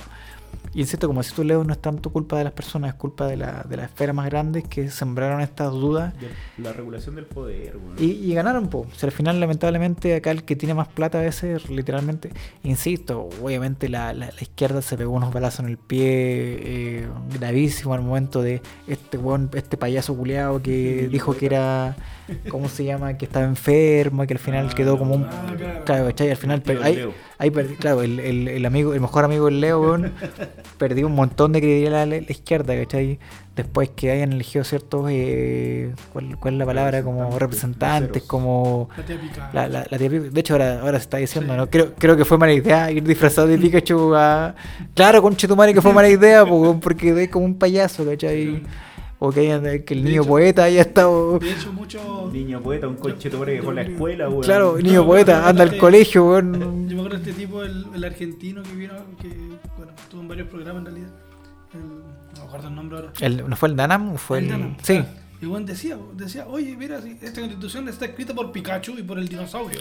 Mira, no, no sé si ustedes... Caricaturizando. el ¿Ustedes tema, cachan pero- al... ¿Tú, tú cachai al Danam? Este es un buen que, que tiene harto público en internet y este buen... ¿Cuál es el problema con estos? eh, ¿Cuál es la palabra que, que, que, que se utiliza en la filosofía? Que son muy buenos para debatir. Que, que tienen esta capacidad de, de, de alguna manera, a través de lo que hablábamos en un, en un capítulo de- del podcast de las falacias. Y de caer en falacias de repente, decir, no, es que esta weá vale callampa, y, y caen estas falacias para hacerte pisar el palite, como se dice. Y claro, el, el Danan, el Milei, bueno, nos ridiculizaban y mucha gente enganchada con eso, porque claro, desde una argumentación un poco falaz, eh, nos hacían ver como unos payasos, ¿cachai? Nos caricaturizaban y, y- y claro, es culpa de él, ¿no? Porque él se aprovecha de esta, de esta, de, de esta misma weá que estamos haciendo nosotros, de que si tú estás en un contexto serio, insisto, el, tema de la piega yo desconozco cuáles eran sus argumentos, pero al momento de ir ella misma exponiéndose así, daba para que la gente perdiera credibilidad, weón, cuando pasó este... seriedad el proceso. Claro, ¿cachai? No. Y, y finalmente, balazo tras balazo, que bueno, El no- tipo no- que- ya para estaba- rematarla el último, el Sí, del po. culo, ya Ah, claro, de la- de- Claro, es, esa weá, La nadie me puede decir de que... El tipo que cantaba el plurichile, tu cielo a su lado. Claro, son, son weas que de alguna manera hacen que nos veamos como un poco payasos, po, Que- weón. que yo creo, yo creo que, que ahí en ese, en, ese, en ese aspecto se confiaron mucho. El- lo- al, al ganar, al, estaba- al ganar por 80-20, el hecho de que ya, sí, yo quiero una, una constitución, salieron tipos como el Stingo diciendo cosas como, no, ahora ellos tienen que adecuarse a nosotros. Lo que pasa es que El- el fueron soberbios. claro, el Baradí que sale, el medio de propaganda, que dice, no, ahora que sufran ellos. Entonces, claro, al final, sumando, sumando, sumando, fueron balazos en el pie. como Sí. tú decías, fueron, fueron No, sí. autogoles bien marcados. Sí, y- y- Porque y- Chile, lamentablemente o favorablemente, como quieran verlo, es un país conservador. Es que yo, creo que va por ese lado como ese lado. Al final eh, nos farreamos, eh, o, la izquierda se farreó un poco eh, por, por una inoperancia de, de, esta- de estos errores que para mí son errores capitales. Eh, una oportunidad de. No sé si se hubiera ganado la, la, la nueva constitución, que para mí, igual de, lo- de, lo, lo, lo que leí, también habían weas que no estaban muy claras, que no, no- siento que no, no era muy accesible un poco al común de las personas pero era a lo mejor, como dice el Maita, mejor de la weá que tenemos, que por lo menos aseguraba derechos eh, universales. Ahora la weá que va a venir, yo creo que va a venir una nueva constitución. Pero con esta comisión de expertos, la derecha va a decir ya, esta, como, como pasó en el gobierno anterior. Claro, 50 y 50. Sí, le vamos a decir ya. ¿Ustedes quieren cambiar la weá? Van a cambiar las weas que nosotros queremos que cambien. Pero no vamos a soltar la teta, ¿cachai? No vamos a permitir que, por ejemplo, el, el derecho al agua se toque, que el derecho a la propiedad se toque, las FP siguen siendo intocables. ¿Cachai? Y en el fondo es estas modificaciones más, eh, ¿cuál es la palabra? Como... eh, eh, no, es que no hay estru- estructurales, son modificaciones más cosméticas. Claro. Cosméticas Ah, para decir, ¿sabes ya. qué? Ya, claro, se ve, se ve bonito, ya le cedemos esto y logramos este cambio y van a celebrar Sí, como un no, final constitucional. La derecha lo, una, mintió, pues, bueno, o sea, se rechazar para reformar una mentira. Bueno, sí, país, al- que la gente cayó en esa estupidez. Al, día siguiente le preguntaron, bueno, ¿y cuándo vamos a reformar? No sé, esta, no, we- esta weá es, es muy larga, así que veámoslo después del 18, bueno, ¿cachai? tuvieron- la misma ley de pesca en abril, parece, y los buenos lo rechazaron. Sí, pues. Rechazaron la weá. Es que, es que en el fondo, ¿cómo- ¿cómo tú podés creer la derecha? La ley de pesca, entonces, Claro. ¿cómo mierda pretendí creer eso? Era. Es que, es que en el fondo, creerle al, al weón que siempre te ha mentido y siempre ha tenido una oportunidad de cambiar es como cuando tení, estás en una relación de violencia intrafamiliar. que El weón que te ha pegado te va a pegar siempre, Estocolmo, weón. weón. ¿Cachai? Eh, De hecho, el síndrome de Estocolmo, weón. Chile, culiao, tiene Estocolmo. Exactamente. Chile tiene el síndrome de Estocolmo. Imagínate Porque que ahora en la parada militar los buenos estaban gritando eh, golpe militar. Mira los ¿Qué conches su madre, mierda, pues bueno, o sea, literalmente, amiga, no aprendiste nada, así como... no fue al colegio, no sé. Claro, eh, una negación total de la, de la realidad. Bueno, que el público que va a ver esa wea también es bien Bueno, sí, también, claro, la gente que va a ver la parada son gente que es adheriente. Micos de pero, mierda. pero ojo, que, que atreverte a gritar golpe militar es porque ya sentiste que están las condiciones Claro. para decir, porque antes esto bueno, hubiera pasado, ¿cachai? Antes nadie se hubiera atrevido a decir, queremos que vuelva Pinochet, queremos que vuelva el golpe. Pero ahora es porque en el fondo todos estos buenos medios de, de extrema derecha dicen, que ya bueno, ganamos. Chile está con nosotros. Vamos en realidad lo que ganó fue la ignorancia. Sí. De hecho, el voto obligatorio también fue un fenómeno que no tenía que haberse dado. O sea, de hecho, en, lo- en los análisis, cuando la cantidad de votos excesivos para el rechazo tiene que ver con esa cantidad de votos excesivos que Sí. eran de gente que no iba a votar. ¿no? O sea, li- literalmente sumaron para lo... Claro, sí, de hecho, cuando fue Cas Boric, el, los votos que sobraron, de hecho, estaban lo mismo. Los que no fueron eran estos votos que no fueron ahora en la obligatoria. O sea, que fueron ahora en lo obligatorio. Sí. Que fue este extra por ciento que ganó la derecha. Por lo general son conservadores. Claro. O ignorantes. weón. De hecho, O monos de, el, mierda. El, el 80% de voto. ¿Por cuánto ganó Boric? No me acuerdo. No, esa vez ganó por caleta, pues, weón. Ya, pero ya, pues no sé, bueno, el, el 70% de Boric fue en, en votos, fueron 2 millones y algo, que fueron el mismo 2 millones y algo Claro, esos millones son- en la prueba. No, O sea, es que yo, yo, yo siento que vivimos en un país esquizofrénico, porque no, no, no puede ser que para un plebiscito que te pide que quieren cambiar todo, así que ya digo, estamos, Todo lo porque está reclamando. estamos, estamos reclamando así durante años, que los 30 pesos, que la weá, y que... y ojo, que esa, esa Ahora, votación fue histórica y al yo- final yo Ahora, creo que... Yo, yo tengo, un- yo tengo una. No sé, capaz que me va a echar mucha gente encima, pero. Amigo, ya, nadie escucha esta weá. Cuando fue el estallido social y todo. Ni mi señora escuchó esta weá. Todos reclamaban. Ni todos mi hijo escuchó esta weá. Todos salimos a la calle por, no sé. eh, Todos salimos, Leo, no sea mentiroso, usted no fue a la le- tercera nunca. Usted estaba en su casita viendo No, tele. Yo salí por la, a la marcha de la ley de autismo. Bueno. Yo Eh, salí a tirarle piedra al Leo. Pero yo recuerdo que nadie decía así como, no, entonces todos querían, no, mejor pensión, mejor salud. Pero nadie dijo, no, quiero una nueva constitución. No sé. Pero eso es lo que se pedía. Pero Leo, o sea, eh, o sea, lo que se buscaba era un cambio, ¿cachai? Al final el, el, el motor era una nueva constitución. No, hombre, es que yo... bueno, sí. si se pedía plebiscito, sí, asamblea claro. o sea, es que, es que a, a la larga lo que buscaban el, el cambio era aterrizarlo a, a la modificación actual de, de, toda la, la, la constitución, Retiro ¿cachai? todo lo que Si se dije. pedía constituyente. Retiro todo, no, tiene razón. una foto con una bolita con la weá, vieja culeada, te voy a ir a buscar. Si votaste rechazo, conchito te voy a quemar tu casa, ¿escuchaste? Y me enojé, weón. Oiga, usted andaba de turista por las marchas. Yo todavía me acuerdo cuando dejó abandonado al, al Damián. Le partieron el hocico y no valió la pena, weón. Damián culeado, te partieron el hocico y votaste rechazo. Y te lo, weón. y te lo merecía, Y weón. bien merecido, Y weón. bien Te la merecido, roto La cara weón. entera, weón. Idiota. Bueno, esas son las weas, esas son las que no dan rabia, weón. Estamos todavía enojados, weón. Tanto para nada. Imagínate gente culiada defendiendo la FP, weón. ¿Cómo tanto, madre? Tenía que ser muy bueno para defender la FP o la ISAPRE, weón. sacó toda la plata y aquí. Sí, pues. Era un fondo común para todos, era lo mejor, weón. O sea, todos trabajan para todos, weón. Oye, pero, pero ¿por qué lo- lo- lo- los flojos, los flojos están a cargar con mi plata, weón? ¿Qué bueno la cuestión? Va a llegar un vago y, y va a ganar Es que mi familia no va a heredar lo mío, no va a heredar. Weón, la FP tiene el 80% de Sí, retención weón. de herencia, weón. Nadie la saca, weón. Pero es que, es, que- es, que, es sacarla, que yo siento que weón. ese es el, el tema. Al final, eh, todos estos, estos weón. poderes han logrado sembrar esa duda y de alguna manera eso eh, genera una realidad. Si al final, cuando dicen que el, que el discurso no crea la realidad, Claro. todos los buenos que dicen que el discurso no crea la realidad, mentira, porque acá, eh, de un claro ejemplo, se acaba de demostrar de que Tenemos un estudio, que tenemos un estudio así empírico, weón, que no sé cuántos millones de personas, weón, cayeron en esta campaña de desinformación. Y es cosa preguntarle a la gente, ¿y tú por qué votaste rechazo? No, es que igual hay que pensar en, en lo que va a pasar, porque yo igual quiero tener mi casa y la weá. Y, y son todos los miedos que, bueno, insisto, hasta, hasta nuestros padres fueron más valientes, porque en el sí y el no fue la misma weá. Y ellos dijeron que, sí- que, que no, weón, y nosotros dijimos que es como que en nuestro rato estuviéramos en dictadura y tú dicho Claro. ya que siga Pinochet, así como que. Claro. Y, y encima después festejaron, weón. Y mí la, a mí la weá que me dio rabia, que después entrevistaban a todos los culeados, y eran puros cuicos culeados que andaban festejando en un auto descapotable, weón. Y sabéis quién votó por eso? Los, toda la gente pobre, weón. ¿Cachai? Por eso que al final. Todos los weones que se quejan y que sienten que están desclasados y toda la weá. salía la gente, viste ese que eh, estaban celebrando, qué sé yo, y, y ¿y usted por qué celebra? Dice, no, porque derrotamos al comunismo. Sí. Dice, ya, ¿y cuándo el comunismo estuvo en Chile? ¿Qué? No, que derrotamos al... Ya, Sí, eh, eh, pero ¿en qué sentido el comunismo afectó? No, no, que el comunismo, eh, uh. Sí, Weón, weón, si la- la- la- yo siento que la, que la gente entonces, festejaba, no fue, pero claro. festejaba porque le dijeron, weón, ganamos. ¿Y por qué ganamos? No, tú baila, weón, tú festejas y ganamos. Todos así. perdimos, weón. Weón, perdimos, tonta, perdimos.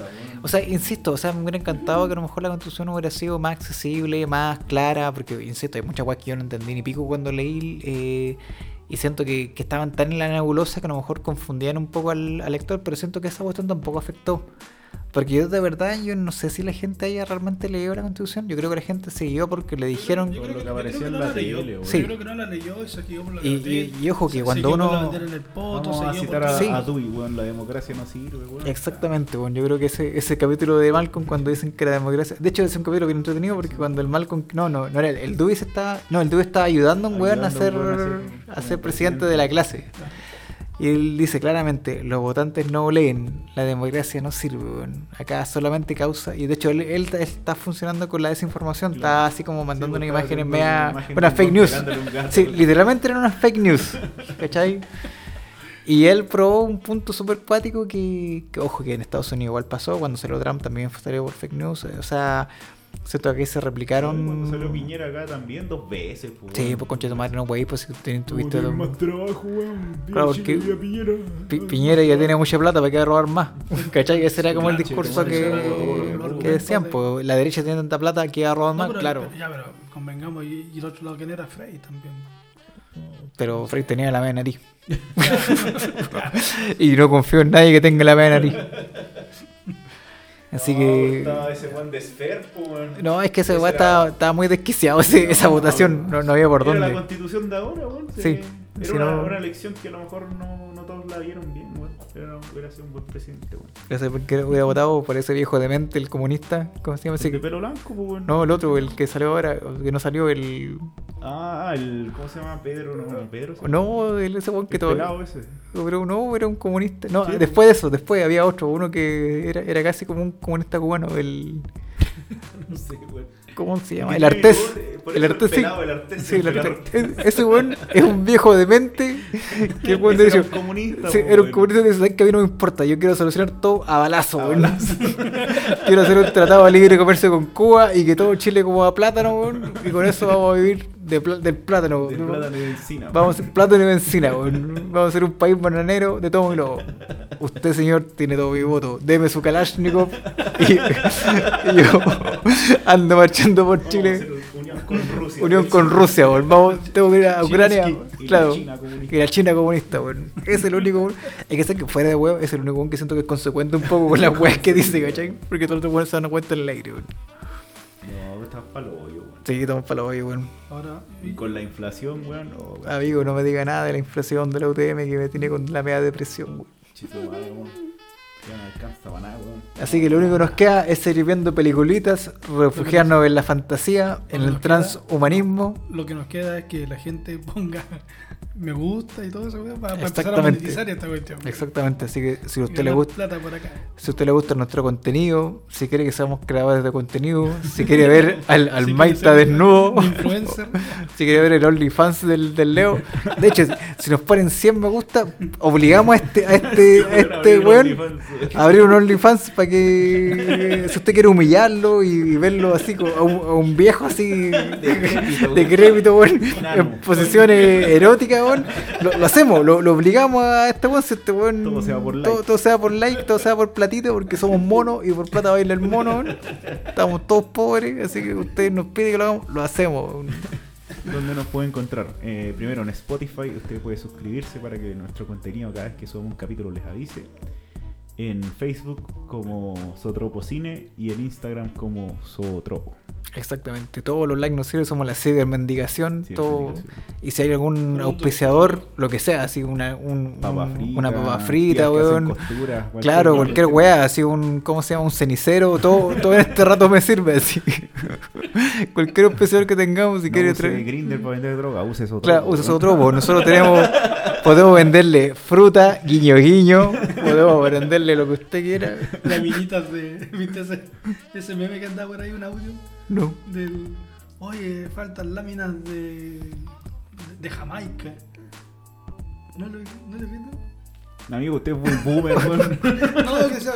Falta faltan Tusi, de clona. qué. Exactamente, todo lo que usted quiera vender, weón. de la Feria de las Pulas que venden Tusi. Si usted eh, quiere ser de parte de tropo, acá avísenos. también la. Exactamente, cualquier benzodiazepina me ayuda. Me ayuda a liberarme de esta realidad.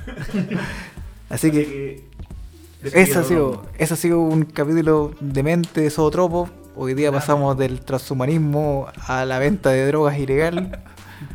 eh, a quejarnos contra el gobierno. Y insisto, si, si Boric escucha este podcast, weón, sería la mejor weá que me sale en este mundo. Boric, yo estoy dispuesto a cambiarme de pega al tiro. Puedo ser tu asesor. No sé en qué puedo ayudar, pero puedo ayudar. Dame un cargo, cualquier cosa. En regalar Squirtles. Bueno, si le regalaron un Squirtle, ¿por qué no escu- escuchar Sotropo, weón? Puedo Boric. ser, puedo ser el. el... Hashtag Boric ama Sotropo.